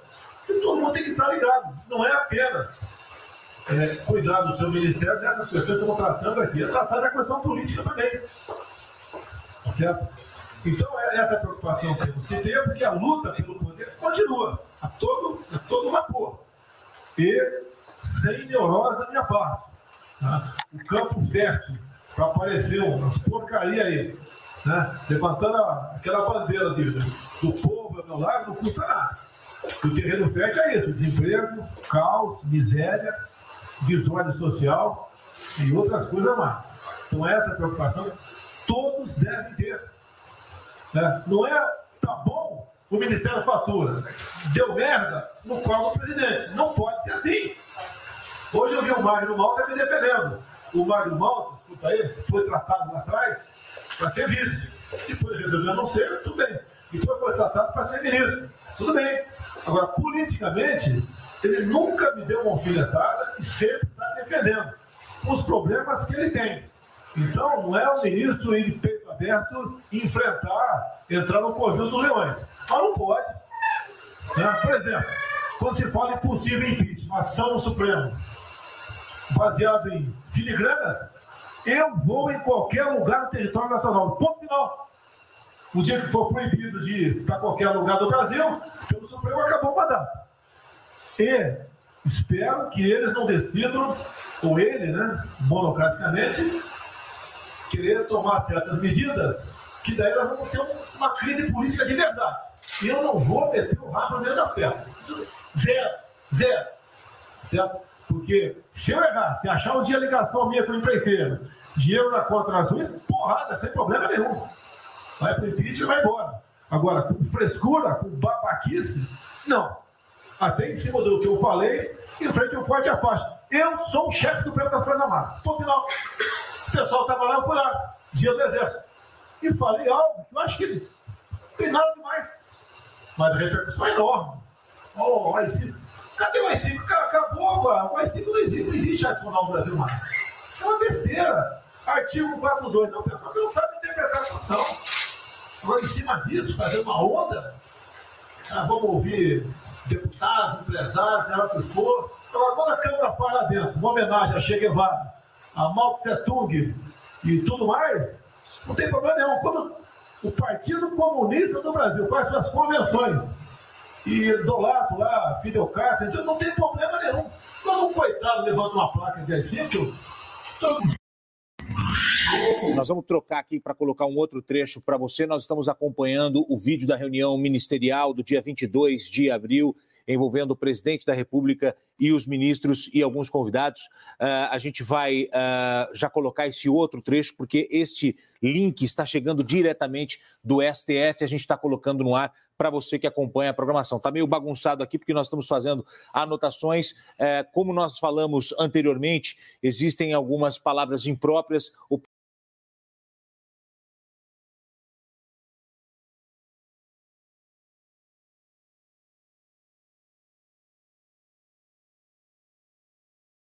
E aí, voltamos?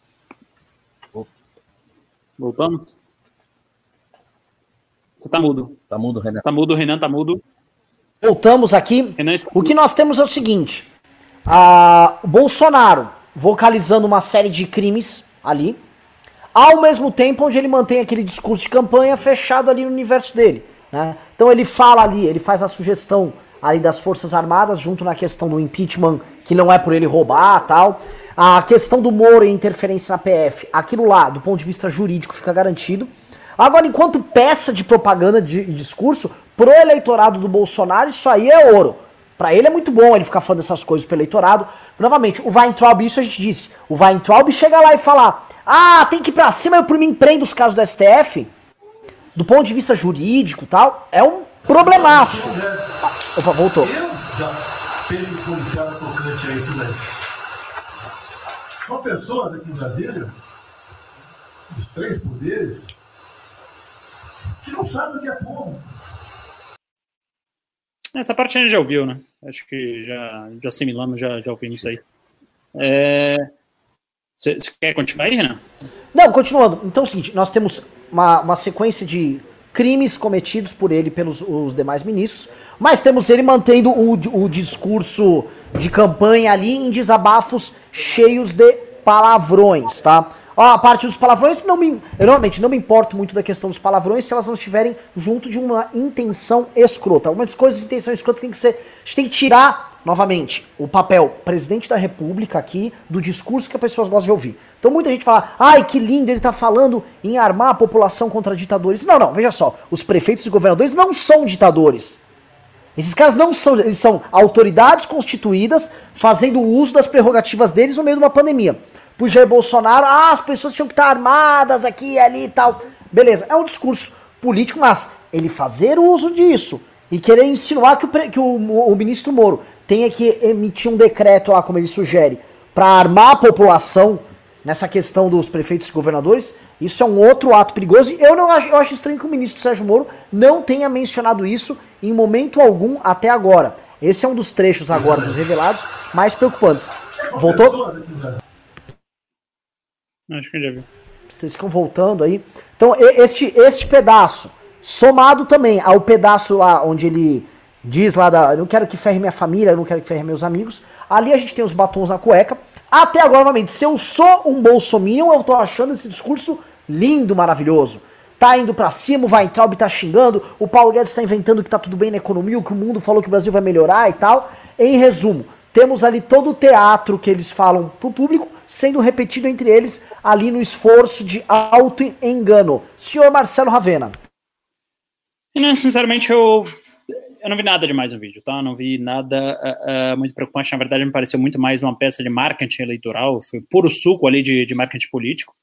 É, eu acho que existe, assim, é, essa assunção de alguns crimes em alguns momentos, principalmente, na minha opinião, uh, essa parte das armas, eu tenho uma interpretação um pouco diferente.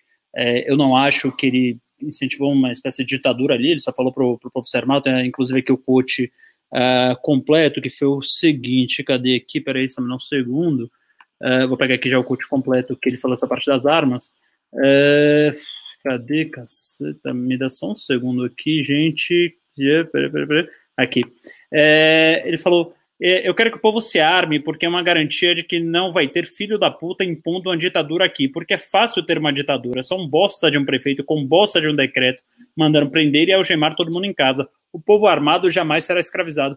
Então, assim, até esse, esse trecho aí, que seria um dos mais polêmicos, é alguma coisa bastante condizente com o que ele veio falando no discurso de campanha. De campanha.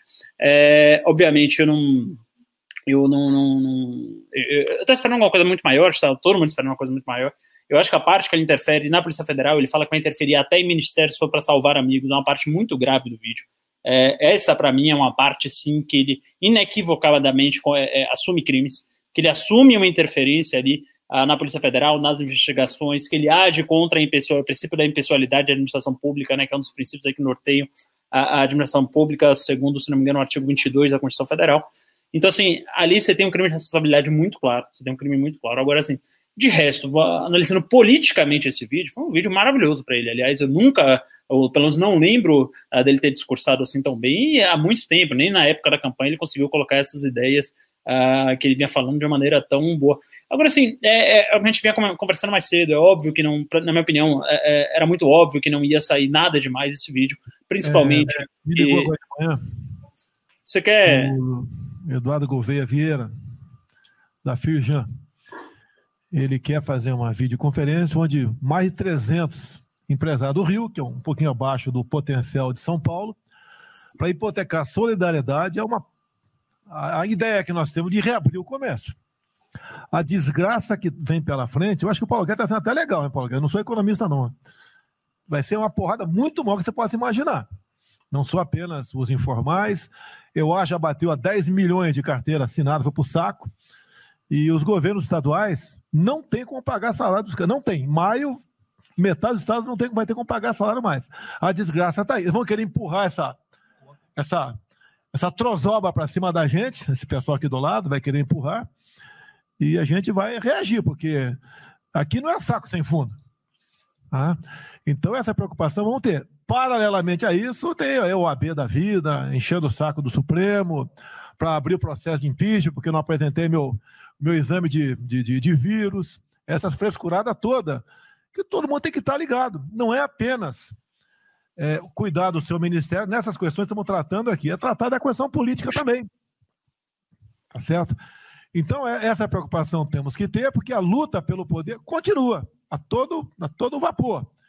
E sem neurose da minha parte. Tá? O campo fértil para aparecer uns porcaria aí, né? levantando a, aquela bandeira de, do, do povo ao meu lado, não custa nada.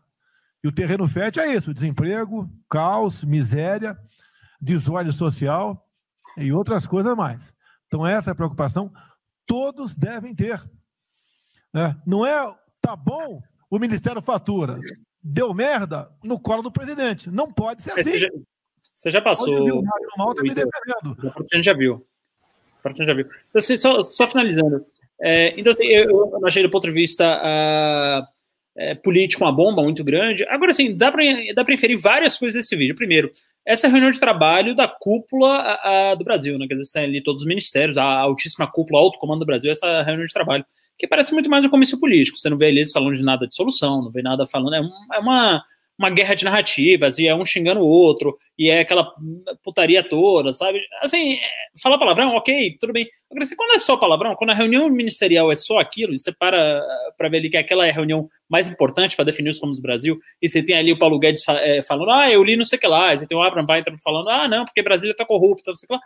É, você vê exatamente com esse governo, que é um governo que não tem proposta nenhuma, é um governo que está lá somente para lacrar, somente para uh, ah, ficar fazendo um governo de narrativa, somente para fazer esse tipo de coisa. É, para além de tudo, apesar de politicamente ter sido muito bom para os bolsonaristas, etc., que vão falar assim, aí, ó, ele é o mesmo quando está de portas fechadas, etc., que aquilo ali, na minha opinião, não é considerado uma reunião de portas fechadas, porque tinha mais de 30 pessoas, então, é, tudo que você fala para 30 pessoas, você fala como se estivesse falando em público, né?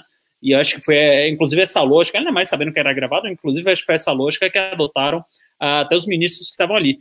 Agora, é, é, eu acho que é um passo a mais para o impeachment. Né? Acho que o impeachment ele começa a ficar mais próximo, em que pese politicamente ter sido bom para ele, porque ele admite, assume claramente uh, que cometeu crimes. Né? Então, uh, principalmente quando ele fala ali é, que interferiria em qualquer dos ministérios, em que fala de relatório de informação, e que fala que é, tem ministério que não está passando todas as informações para ele, que fala que, inclusive, é, e, e, aí, desculpa, eu falei que era o 22, não, 37 da Constituição, que age contra a impessoalidade, contra o princípio da impessoalidade, né, ao, ao, falar ali que salvaria amigos, que salvaria a família dele, que não ia deixar ninguém ferrar a família dele, ele está cometendo crimes, ele está assumindo ali é, é, que cometeu crimes e cometeria crimes de responsabilidade de crimes comuns para salvar os seus entes queridos enquanto no exercício da presidência da República. Um crime que o, é, é, o Augusto Aras, inclusive, tipificou ah, na sua denúncia à PGR quando saiu o negócio do Moro lá, como advocacia administrativa, que é patrocinar interesses é, particulares enquanto se valendo da função pública. Então, assim, é, a gente tem que ter um, na, na, minha opinião, baixar um pouco a euforia. Acho que tá, os bolsominions lá estão, ah, isso aí, é, tá, tá vendo, é um mito, caralho, e assim o campo uh, mais democrático, o campo mais liberal, que é aquela coisa que a pesquisa XP conseguiu captar muito bem, que são as pessoas mais jovens, mais escolarizadas, com maior renda, de capitais, etc., é, parece muito decepcionado além da conta, né? Decepcionado porque esperava derrubar esse governo que só vem fazendo cagada atrás de cagada, que é um governo que está tendo a pior gestão do coronavírus do mundo, que está tendo a economia de meta, que ninguém confia mais na gente, etc. E acharam que isso foi um tiro no pé. Que agora é hora da gente parar, colocar a bola no chão e pensar o que é que tem ali demais. O que tem ali demais é a assunção de vários crimes. Né? Então, do ponto de vista jurídico, o vídeo é muito bom. O vídeo é muito bom porque a gente é, chega mais perto de derrubar o governo Bolsonaro. Agora, do ponto de vista político, vai ter essa gritaria no Twitter, vai ter essa gritaria aqui nos comentários, ah, vai ter muita gente aqui falando, aí, você tá torcendo contra o Brasil, não sei o quê, mas isso aí é, isso aí é do jogo, tá? Mas acho que, pelo menos a impressão que eu tive, a percepção que eu tive sobre esse vídeo é essa, Renan. Vamos lá, são duas batalhas que nós temos aqui, tá? Nós temos uma batalha política jurídica, é, onde este vídeo aqui do, do Bolsonaro atrapalha e muito ele. Por quê? Porque aumenta e agrava o clima de tensão dele com, com governadores e prefeitos. Novamente, essa parte das armas que a militância dele tá celebrando. Ah! Ele quer armar o povo contra ditadores. Tem que entender o que, que ele chama de ditadores, o que, que ele chama de armar o povo. E ele fala ali do ministro Sérgio Moro, falando em faça algo com isso aí, faça algo. Faça o quê? emita um decreto para que as pessoas comecem a, a, entrar em conflito com os prefeitos e governadores? O que, que seria isso? Porque a noção de povo armado pro Bolsonaro ela é muito específica. A noção de povo pro Bolsonaro são os dele. Né? As pessoas ligadas às teses dele, elas são os povos. Quem não tá com ele não é o povo. Então o Bolsonaro, ele sempre vai operando nessa linha. Coloque esta caixinha aqui. Juridicamente falou, falando também, que é o que interessava, por exemplo, o Sérgio Moro, ele colocou mais bloquinhos ali na tese do Moro da interferência na PF. Acho que isso aqui já meio que está resolvido. Agora entra o terceiro ponto, que é o ponto que o Ravena listou aqui, que é o ponto da imagem do Bolsonaro perante. de 1 milhão e 300 mil e são 1 milhão e 500 mil ciganos. Nós estamos. Então, menino, então, presidente, nós vamos ter que rever muita coisa na aplicação das nossas políticas públicas no Brasil. Os nossos seringueiros são em números maiores do que a gente imagina no Brasil. Então, tudo que nós formos construir, nós vamos ter que ver, ministro, a questão dos valores também. A questão, os nossos quilombos estão crescendo. E, os, e os meninos estão nascendo nos quilombos e seus valores estão lá. Então, tudo vai ter que ver a questão dos valores. É, e quando eu falo valores, ministro, eu quero dizer para o senhor, nós estamos com quase 80 mil idosos em abrigos no Brasil. Eu me surpreendi com números. Nós estamos com quase 60 mil crianças em abrigos no Brasil. Os números estão surpreendendo. E eu estou com um número absurdo de mulheres também em busca de abrigos por causa de violência. Então, tudo isso tem que vir para este pacote. Nós vamos ter que fazer algumas revisões de políticas públicas no Brasil. Então, por favor, ministro, coloque aí a questão de valores. E quando eu falo valores, aí eu quero olhar para o nosso novo ministro aqui da Saúde dizer, ministro, valores estão lá no seu ministério também. Neste momento de pandemia, a gente está vendo aí a palhaçada do STF trazer o aborto de novo para a pauta. E lá está a questão de as mulheres que são vítimas do Zika vírus vão abortar. E agora vem o coronavírus. Será que vão querer liberar que todos que tiveram coronavírus poderão abortar no Brasil? Vão liberar geral? O seu ministério, ministro, está lotado de feminista que tem uma pauta única, que é a liberação do aborto. Quero te lembrar, ministro, que está chegando agora, este governo é um governo pró-vida, é um governo pró-família. Então, por favor. E aí, quando a gente fala de valores, ministro, quero dizer que nós estávamos sim no caminho certo. A gente não precisa reinventar muita coisa, não. E eu quero citar aqui um exemplo da política indigenista como este governo estava construindo. Todo mundo começou a dizer, a esquerda começou a falar, que o coronavírus iria dizimar os povos indígenas no Brasil. O primeiro óbito, dia 12 de abril, sabe o que é isso? A forma como nós estávamos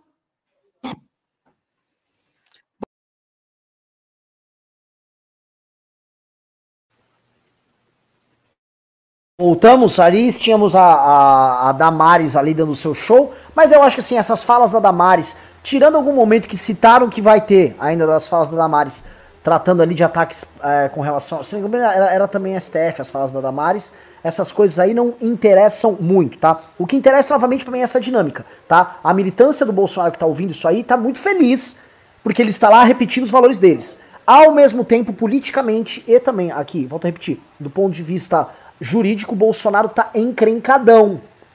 Tá encrencadão. Outro ponto que o Marcelo Ravena levantou é este, este, essa reunião filmada se transformar quase num palanque para que eles fiquem decidindo nada, ou seja, é uma reunião ministerial onde nenhum tema é tratado a sério. O Weintraub mesmo fala: ah, a gente não tá aqui para basicamente governar ou ficar vendo o que a gente vai fazer, mas a gente tá aqui para quebrar tudo, para mudar tudo tal. Onde o Weintraub cumpre ali o seu papel. Diz assim: nosso papel aqui é arrumar briga com o STF, nosso papel é arrumar briga com governadores, com os outros poderes, e não em si governar. Então, me parece uma reunião, novamente, de discursos e discursos, discursos, onde eles falam como se estivesse uma plateia. Acho que esse é o principal ponto levantado pelo Ravena. Mas eu quero, eu, vou, eu tô falando agora com a equipe jurídica, para ver já as implicações das, dos crimes cometidos, ditos ali pelo Bolsonaro e por sua turma. Alan Egami. Não, então, é, é difícil fazer um, uma análise agora do contexto geral e, e, e, extrair algumas conclusões, principalmente no sentido jurídico, tá? É assim, é, a gente está pegando é, trechos dessa entrevista e está atribuindo algum sentido que às vezes pode estar tá descontextualizado, né? Eu volto é, tentando um pouquinho de objetividade na, nesse vídeo, que é o seguinte, é a finalidade em relação à, à publicação. Tem a ver com a interferência, interferência que você disse que está superada. Para mim, isoladamente, não. É no contexto geral que ela se confirma nessa fala do Bolsonaro, tá? Então a gente tem esse problema. E o, um, só um comentário à parte, o, eu creio que houve uma certa desilusão, ou uma decepção, aliás, da, da direita, principalmente democrática, porque eles já fizeram uma preparação de campo e a gente está caindo nela, que foi normalizar algumas falas por meio da petição da AGU. Quando eles publicam aquilo, já tira o impacto daquela fala do Bolsonaro é, sobre interferência e outros contextos, tá? É, segunda coisa, é, o, o fato daquela reunião ser assim, a gente precisa ter a confirmação se não é esse o padrão de governo, tá? Para dizer assim, é, é palanque ou não é palanque, entende? Porque a, o que, que a gente tem ali? A gente está num momento de efervescência da, da crise do coronavírus, ali, onde o ministro tinha caído, o ministro Mandetta, e eles estão tratando de assuntos gerais, assuntos genéricos, assuntos que, que realmente não, não, te, não trata de planos de governo. Ali trata de uma mentalidade que envolve todo o alinhamento dos ministros. É ali que o que acontece dentro desse discurso, tá? O que, que acontece? Dentro disso, eles começam a soltar algumas frases que denotam o seguinte, e aí acho que é o mais importante, que denotam a mentalidade autoritária golpista deles. Então, o que, que acontece? Eles fazem o exercício, né, em filosofia eles chamam da segunda realidade, né? Quando eles começam a tratar a realidade que eles estão enfrentando naquele momento política como algo que é um movimento contrário aos interesses do governo, tá? Então, o que, que acontece? Ideologicamente, ele entende que qualquer ação do STF, qualquer ação de governadores tem a ver com barrar os projetos do governo Bolsonaro. É aí que eles entram na mentalidade ideológica e partem para a reação. É onde eles se convencem que eles têm o direito à legitimidade, representando o povo, para dar golpes em cima da, do STF, contra é, governadores, contra outro tipo de autoridade política. Então, o, qual que é a tona do, desse vídeo? Celso de Mello mostra, ao publicar isso, que existe uma mentalidade autoritária porque ela não é essencialmente antidemocrática. Eles falam em nome de, da, do grupo que eles representam. Porém, é um tipo de democracia sem instituição. Tá? E aí é que eles entendem o seguinte: o nosso plano de governo ele tem que ser executado a qualquer custo porque eu fui eleito. E se eu fui eleito, quem são eles para se opor é, ao meu plano? Então, por isso, eu vou ter que fechar, vou mandar prender ministro, vou fazer isso e vou fazer aquilo. É nesse contexto que ele perde a noção de impessoalidade, que o, Ravena citou. Sendo a impessoalidade, eu tenho o direito de interferir na PF. É aí que você entra na, na, nas razões e na noção, a falta de noção, aliás, do governo Bolsonaro para é para poder tratar de um assunto que é dos filhos e dos amigos em relação ao delegado da, da, da, da, Polícia Federal do Rio de Janeiro. Então é bom a gente se ater a isso. É lógico que a gente vai tirar várias conclusões em razão, do, em razão da, das falas aí perdidas, que você pega do Weintraub, da Damares, e ainda tem uma bomba, acho que do Salles, para vir aí. Tá vendo? É, então, uma, um ponto que me chama muita atenção nesse vídeo também é que uh, eles todos, né, eles entram, principalmente o Bolsonaro vocaliza muito isso, uh, um negócio contra os privilégios, né? Então fica o tempo inteiro, não, a gente está aqui para lutar contra os privilégios. Realidade. E, e, assim, eles criam realidade própria, porque assim, o, que, o que, é que a gente vê na prática? A gente vê na prática é, é filho viajando com helicóptero para ir pra festinha, amigos dos filhos, lá os parceiros, os toys indo pra festa de casamento com helicóptero, é gasto do cartão corporativo dobrando, é todo tipo de coisa. E ele fala: não, estamos aqui para lutar contra o sistema. E aí, dois dias depois, da Fundação Nacional de Desenvolvimento da Educação para o Centrão, é, dá um orçamento lá de mais de 80 bilhões para o PP, para o PR, para o PL, para o. Enfim, é uma série de Heitor, avisa quando, quando for colocar o vídeo. E isso vai acabar. Com alguns acham que a liberdade. Ah, não falei de cara, tá maluco? Eu tô vendo mais aqui, que os olhando aqui.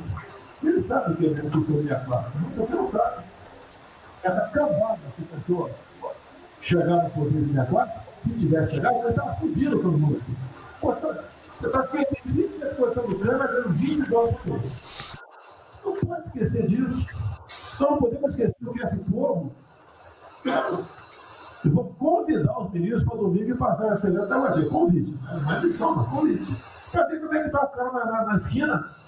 Para ver uns merda para falar aí, né? Uns merda de sempre. Ah, o cara rompeu o isolamento, tá dando peça. Tem peça pro cacete, pô. Você tá passando fome, tá na merda, pô. Sentiu Já passou. Você já ouviu. É uma experiência para todo político sentir. E lá ver como é que tá o negócio. Ou a gente tem que estar como se fosse, né, ó, um general na, na, retaguarda e deixar a tropa se encerrar na frente. Não, o general está tá na frente, o coronel está na frente, o capitão está na frente. Nós levar a Segunda Guerra Mundial estiver na frente. Acho que já foi. Já Você já ouviu. As Coisas Armadas vão cumprir o seu papel, mas né, nós temos que dar exemplo. E mostrar que o Brasil não é. Eu sou mais educado que o Ventral, até me puni muito, né, no linguajar que ele usou, mas não é isso. Que o pessoal pinta por aí, se reunindo de madrugada, para lá, para cá, sem informações. O meu funciona. O meu particular funciona. Os que tem oficialmente desinforma. E voltando ao, ao tema, eu prefiro não ter informação do que ser desinformado precisando de informações que eu tenho. Então, pessoal, muitos vão poder sair do Brasil. Mas não quero sair e ver a minha irmã de Aldorá, conta de Cajati, o coitado do meu irmão, capitão do exército de, de Vladimir se fuder, pô. Como é perseguido o tempo todo. A posta da Folha de São Paulo diz que meu irmão foi expulso de um açougue em registro que estava comprando carne sem máscara. Comprovou no papel, estava em São Paulo esse dia. O dono do restaurante do, do, do açougue falou que não estava lá. E fica por isso mesmo, sei que é problema dele. Né? Mas é putaria o tempo todo para me atingir mexendo com a minha família. Já tentei trocar gente da segurança nossa no janeiro, oficialmente, e não consegui. Isso acabou. Eu não vou esperar fuder minha família toda, de sacanagem, ou amigo meu, porque eu não posso trocar alguém da segurança na ponta da linha que pertence à estrutura. Vai trocar.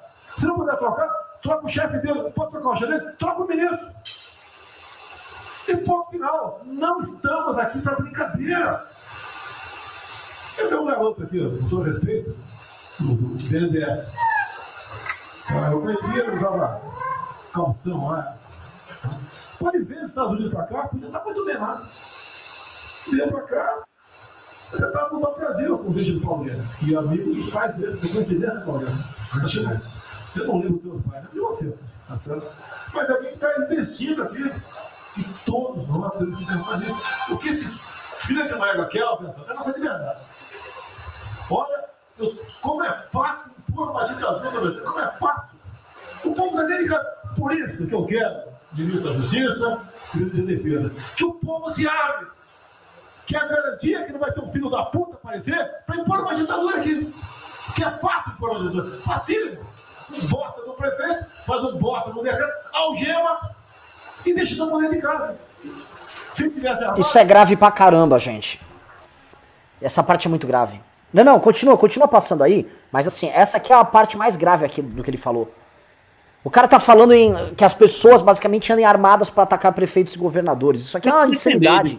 Porque... Governadores, né? pra se defender. A parte mais grave aí é que ele tira a PF, ele falou: ó, se, for, se vai foder algum amigo meu, se vai foder algum é, parente meu, algum familiar meu, eu vou trocar sim, vou trocar diretor, vou trocar tudo, e se precisar, trocar até o ministro né, se for para defender alguém ali do meu círculo de convivência. Para mim, essa é disparada a parte mais grave, porque isso aí cabe a interpretação. E eu, sinceramente, não entendi isso, tá? Pessoal, até desculpa aí discordar ao vivo, mas eu, sinceramente, não, não, não entendi isso, que ele está é, falando, ah, se armem para atacar os governadores. Ele fala, ah, se armem para se defender dos governadores, se os governadores quiserem, quiserem implantar a ditadura, que é um feitiço maluco aí que ele tem. Agora, assim, é, eu, eu acabei de ver aqui um tweet do Pedro Menezes, sempre muito preciso, aliás, sigam ele lá no, no, no Twitter, falando que o único problema desse vídeo é a expectativa versus a realidade. Né? Se a gente tivesse tão, colocado tanta e tanta e tanta expectativa nesse vídeo, era um vídeo gravíssimo, porque é um vídeo que ele assume crimes é, é, que nenhum presidente até agora havia cometido, pelo menos havia assumido assim com tanta naturalidade. Então ele assume várias vezes que vai trocar o diretor da Polícia Federal, que vai trocar, se precisar, até o ministro, para salvar os amigos dele, para salvar a família dele.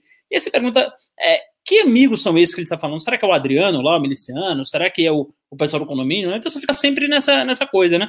E aí ele fica com esse discursinho demagógico, com esse discursinho que não pega, que não cola mais para ninguém, só para quem realmente é muito fanático, de que vai tirar o centrão, de que vai tirar o, a velha política, que está aqui para fazer o diferente, que está aqui para cortar privilégio, para não sei o que lá.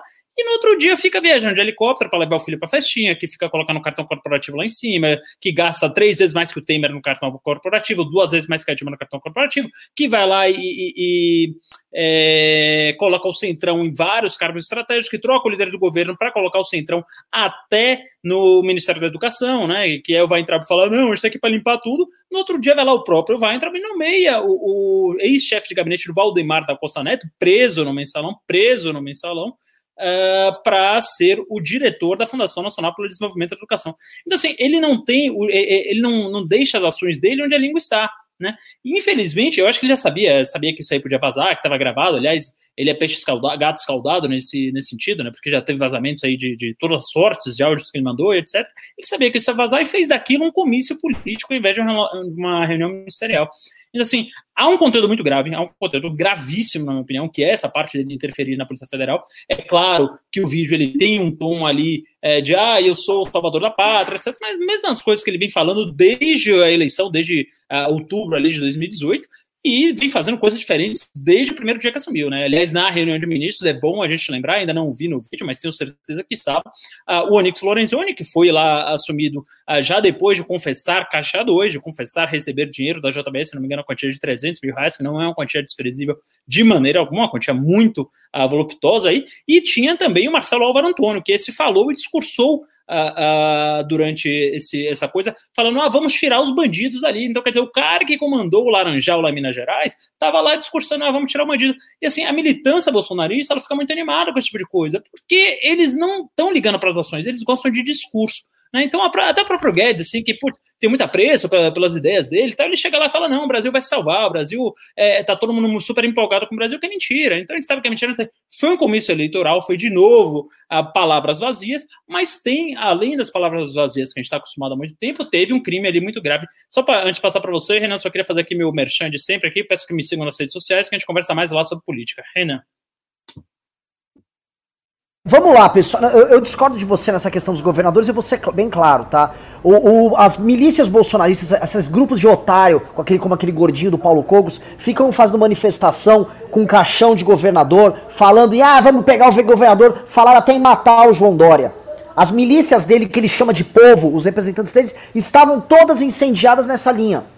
Todas nessa linha. A milícia da Sarah Winter que está lá em Brasília está nessa linha. Quando ele fala para se defender de um ditador, está armado, ele acha que eles estão se defendendo dos atos ditatoriais dos governadores, dos prefeitos, que estão em conflito com ele. Então ele acha que essas pessoas têm que sim estar armadas para fazer isso.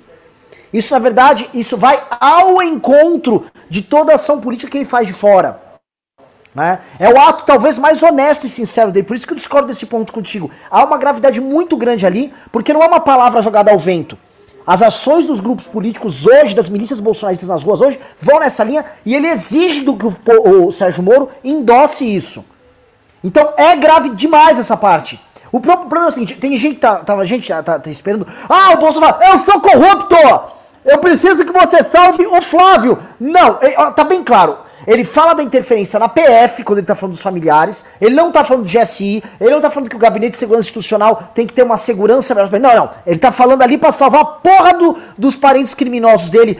Also known as Flávio Bolsonaro. Quando ele cita amigo, ele não tá citando nenhum amigo no vídeo. Ele tá citando, obviamente, o caso do Queiroz, tanto que ele interfere depois ali na PF. Tá marcadinho ali. Tá marcadinho o lance, claro, também dos governadores. Para mim, isso é um crime enorme. Ainda quero que vá pro ar, que parece que tem uma coisa escandalosa ali do, do, do Salles. E o que me interessa é o seguinte: esses elementos jurídicos estão postos, os elementos políticos estão postos, e nós não estamos é, é, nos atentando que é uma reunião de emergência, dia 22 de abril, no meio de uma pandemia, e nada é falado, não há uma tentativa sequer de discutir política pública. A única função dessa reunião, aqui eu tô falando do aspecto político, é um monte de gente repetindo discurso de tiozão de WhatsApp, uns pros outros recebendo fortunas, pra um ficar fazendo discurso e se autoelogiando. Ah, eu vou derrubar o sistema. Aí vem o imbecil do Weintraub, olha, nossa função aqui não é discutir nada, tá? Nossa função aqui é única exclusivamente chegar aqui e derrubar o sistema. Que derrubar o sistema, Weintraub? Você ganha muito pra vir fazer discursinho, fazer palestrinha dentro do- da reunião ministerial. Que isso? A- a- o brasileiro tá naturalizando que a gente é governado por um bando de retardado. O que eu tô vendo é uma reunião de retardado mental com o presidente da república completamente delirante, fora da realidade, naturalizando violência política contra os entes federativos, falando do crime que foi cometido. E as pessoas. Oh, oh, oh, vocês queriam o quê? Que tivesse o Bolsonaro lá. Roubei! Sou um ladrão. Não vai ter isto, porra! Ainda mais uma reunião que ele mesmo pediu pra filmar. Onde ele pediu pra filmar e onde os ministros, ao invés de virem com políticas e ações sérias, só fazem discursinho. É só palestrinha e só discursinho. As provas estão dadas ali. A questão política e jurídica dele fica pega. Agora, se as pessoas, e esse é o problema do Bolsonaro, um homem que naturalizou um discurso antipolítico e a ideia de violência política a tal ponto que as pessoas consideram natural é, é, essas baboseiras que ele falou ali, aí fica bastante complicado, né? Ah, tem mais pedaços aí? A CNN liberou? Como é que nós estamos? Bom, Renan, o, o- uma coisa aqui também que eu vi, uh, o tweet muito interessante, acho que daqui a pouco a gente pode ficar lendo os pimbas aí, então, enquanto não libera nenhum trecho do vídeo, é, é que, assim, muita gente só vai achar que o Bolsonaro é corrupto, né, esses 20% aí que o apoiam até hoje, quando ele aparecer num vídeo falando, ah, sou corrupto mesmo, e der uma, garga- uma gargalhada de vilão ali, né, assim falou Joel Pinheiro no Twitter. E, assim, isso não vai acontecer, né, então as pessoas vão com a expectativa é, muito alta e acham que aquilo ali não é prova suficiente de que ele cometeu uma série de crimes que, na minha opinião, é. né? É, é, quer dizer, ele assume claramente que ah, trocaria a, a pessoas que investigariam os filhos dele, a família dele, somente para salvar a própria pele. Né? Então, assim, para mim tem uma situação de crime ali muito é, grave, muito, é, é, enfim, explícita nessa reunião. E o Ricardo Salles, o que ele fala aí, que é a grande bomba que estão falando, acabou de sair aqui também, que é aproveitar a pandemia para ir passando a boiada. Esse aí foi o corte que ele usou, foi exatamente a frase que ele usou, é, se referindo aí a reformas infralegais que facilitassem ali o desmatamento e coisas nesse sentido. Né? Então, quer dizer, é, o próprio ministro do, do Meio Ambiente ele está a serviço de uma agenda ah, ah, que, enfim, oposta ao que se espera do cargo, né? Principalmente, a gente já falou isso aqui várias vezes, isso aqui não é, é um idealismo com o planeta, não é algo nesse sentido, muito embora eu me preocupe sim com, com questões ambientais, mas sim é uma questão pragmática, né? Porque, é, veja bem, quando o Salles entra e fala em desmatar, e fala em, em, em todo tipo de coisa, isso afugenta os investidores, como a gente já falou aqui em vários programas, isso é um tema muito caro para os investidores, especial na Europa. Na Europa, isso aí, de ambientalismo é um coqueluche, é alguma coisa que as pessoas estão se preocupando, os grandes investidores estão se preocupando, os fundos estão se preocupando. Então, assim, é mais um, uma prova de incompetência, de falta de direcionamento e de falta uh, uh, de pragmatismo, e aí você vê também uh, um Paulo Guedes ali prometendo pela enésima vez no comício de que a nossa economia vai bombar e vai voar, não sei o quê, e quando a gente vê é, aquele discurso, é porque as pessoas se encantam muito fácil com palavras, né? E como as pessoas têm muito, em geral, tá? Provavelmente não é o caso das pessoas que estão assistindo aqui esse programa qualificadíssimo, mas em geral as pessoas não procuram ver os dados, então se encantam muito com o discurso, isso desde o início da, da nossa democracia, república, enfim, desde que o mundo é mundo, na verdade. É, mas assim, quando você vai ver os, o, o, que eles falaram na reunião, ponto a ponto, versus o que acontece na realidade, são coisas absolutamente contraditórias, né? Então, Paulo Guedes fala de novo que o Brasil vai voar, vai se recuperar e tá indo bem, numa reunião que ocorreu aí há dois meses e meio atrás, quando hoje a gente vai entregar ali o menor PIB da América Latina, vai cair menos 7, já entregou ano passado menor com 1.1 sem pandemia, sem nada, né? Sem Covid, sem porra nenhuma.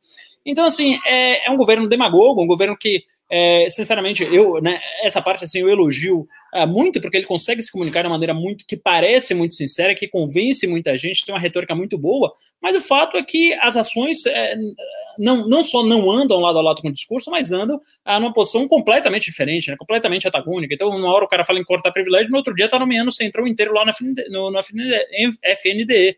Então é, é, é, um governo absolutamente incompetente. Acho que esse é um ponto que a gente começou aqui falando da, da reunião que é muito grave também, é uma reunião de patetas ali, reunião que uh, não se discute nada, é só para ficar uh, uh, um chupando o saco do presidente, o outro se autopromovendo, e o outro batendo em ministro, batendo na Folha de São Paulo, batendo no Estadão, batendo não sei o que lá, e tudo bem, as pessoas gostam desse discurso, mas assim, é, é, o que mais me espanta disso tudo, dessa reunião ministerial, é que não foi discutido nada de plano de Brasil, né? Quer dizer, você estava ali com as maiores mentes, quer dizer, com as mentes principais da nossa hierarquia estatal, e não foi discutido uh, nada em relação ao plano de Brasil, né? Então é, é realmente lamentável.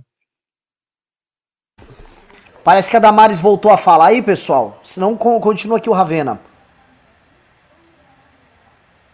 Pro- prossegue aí, Ravenão. Então, é, deixa eu só dar, dar- uma lida aqui na- nas coisas que vão saindo, como as notícias vão sendo atualizadas muito rápido. A gente está passando o vídeo enquanto estamos assinando.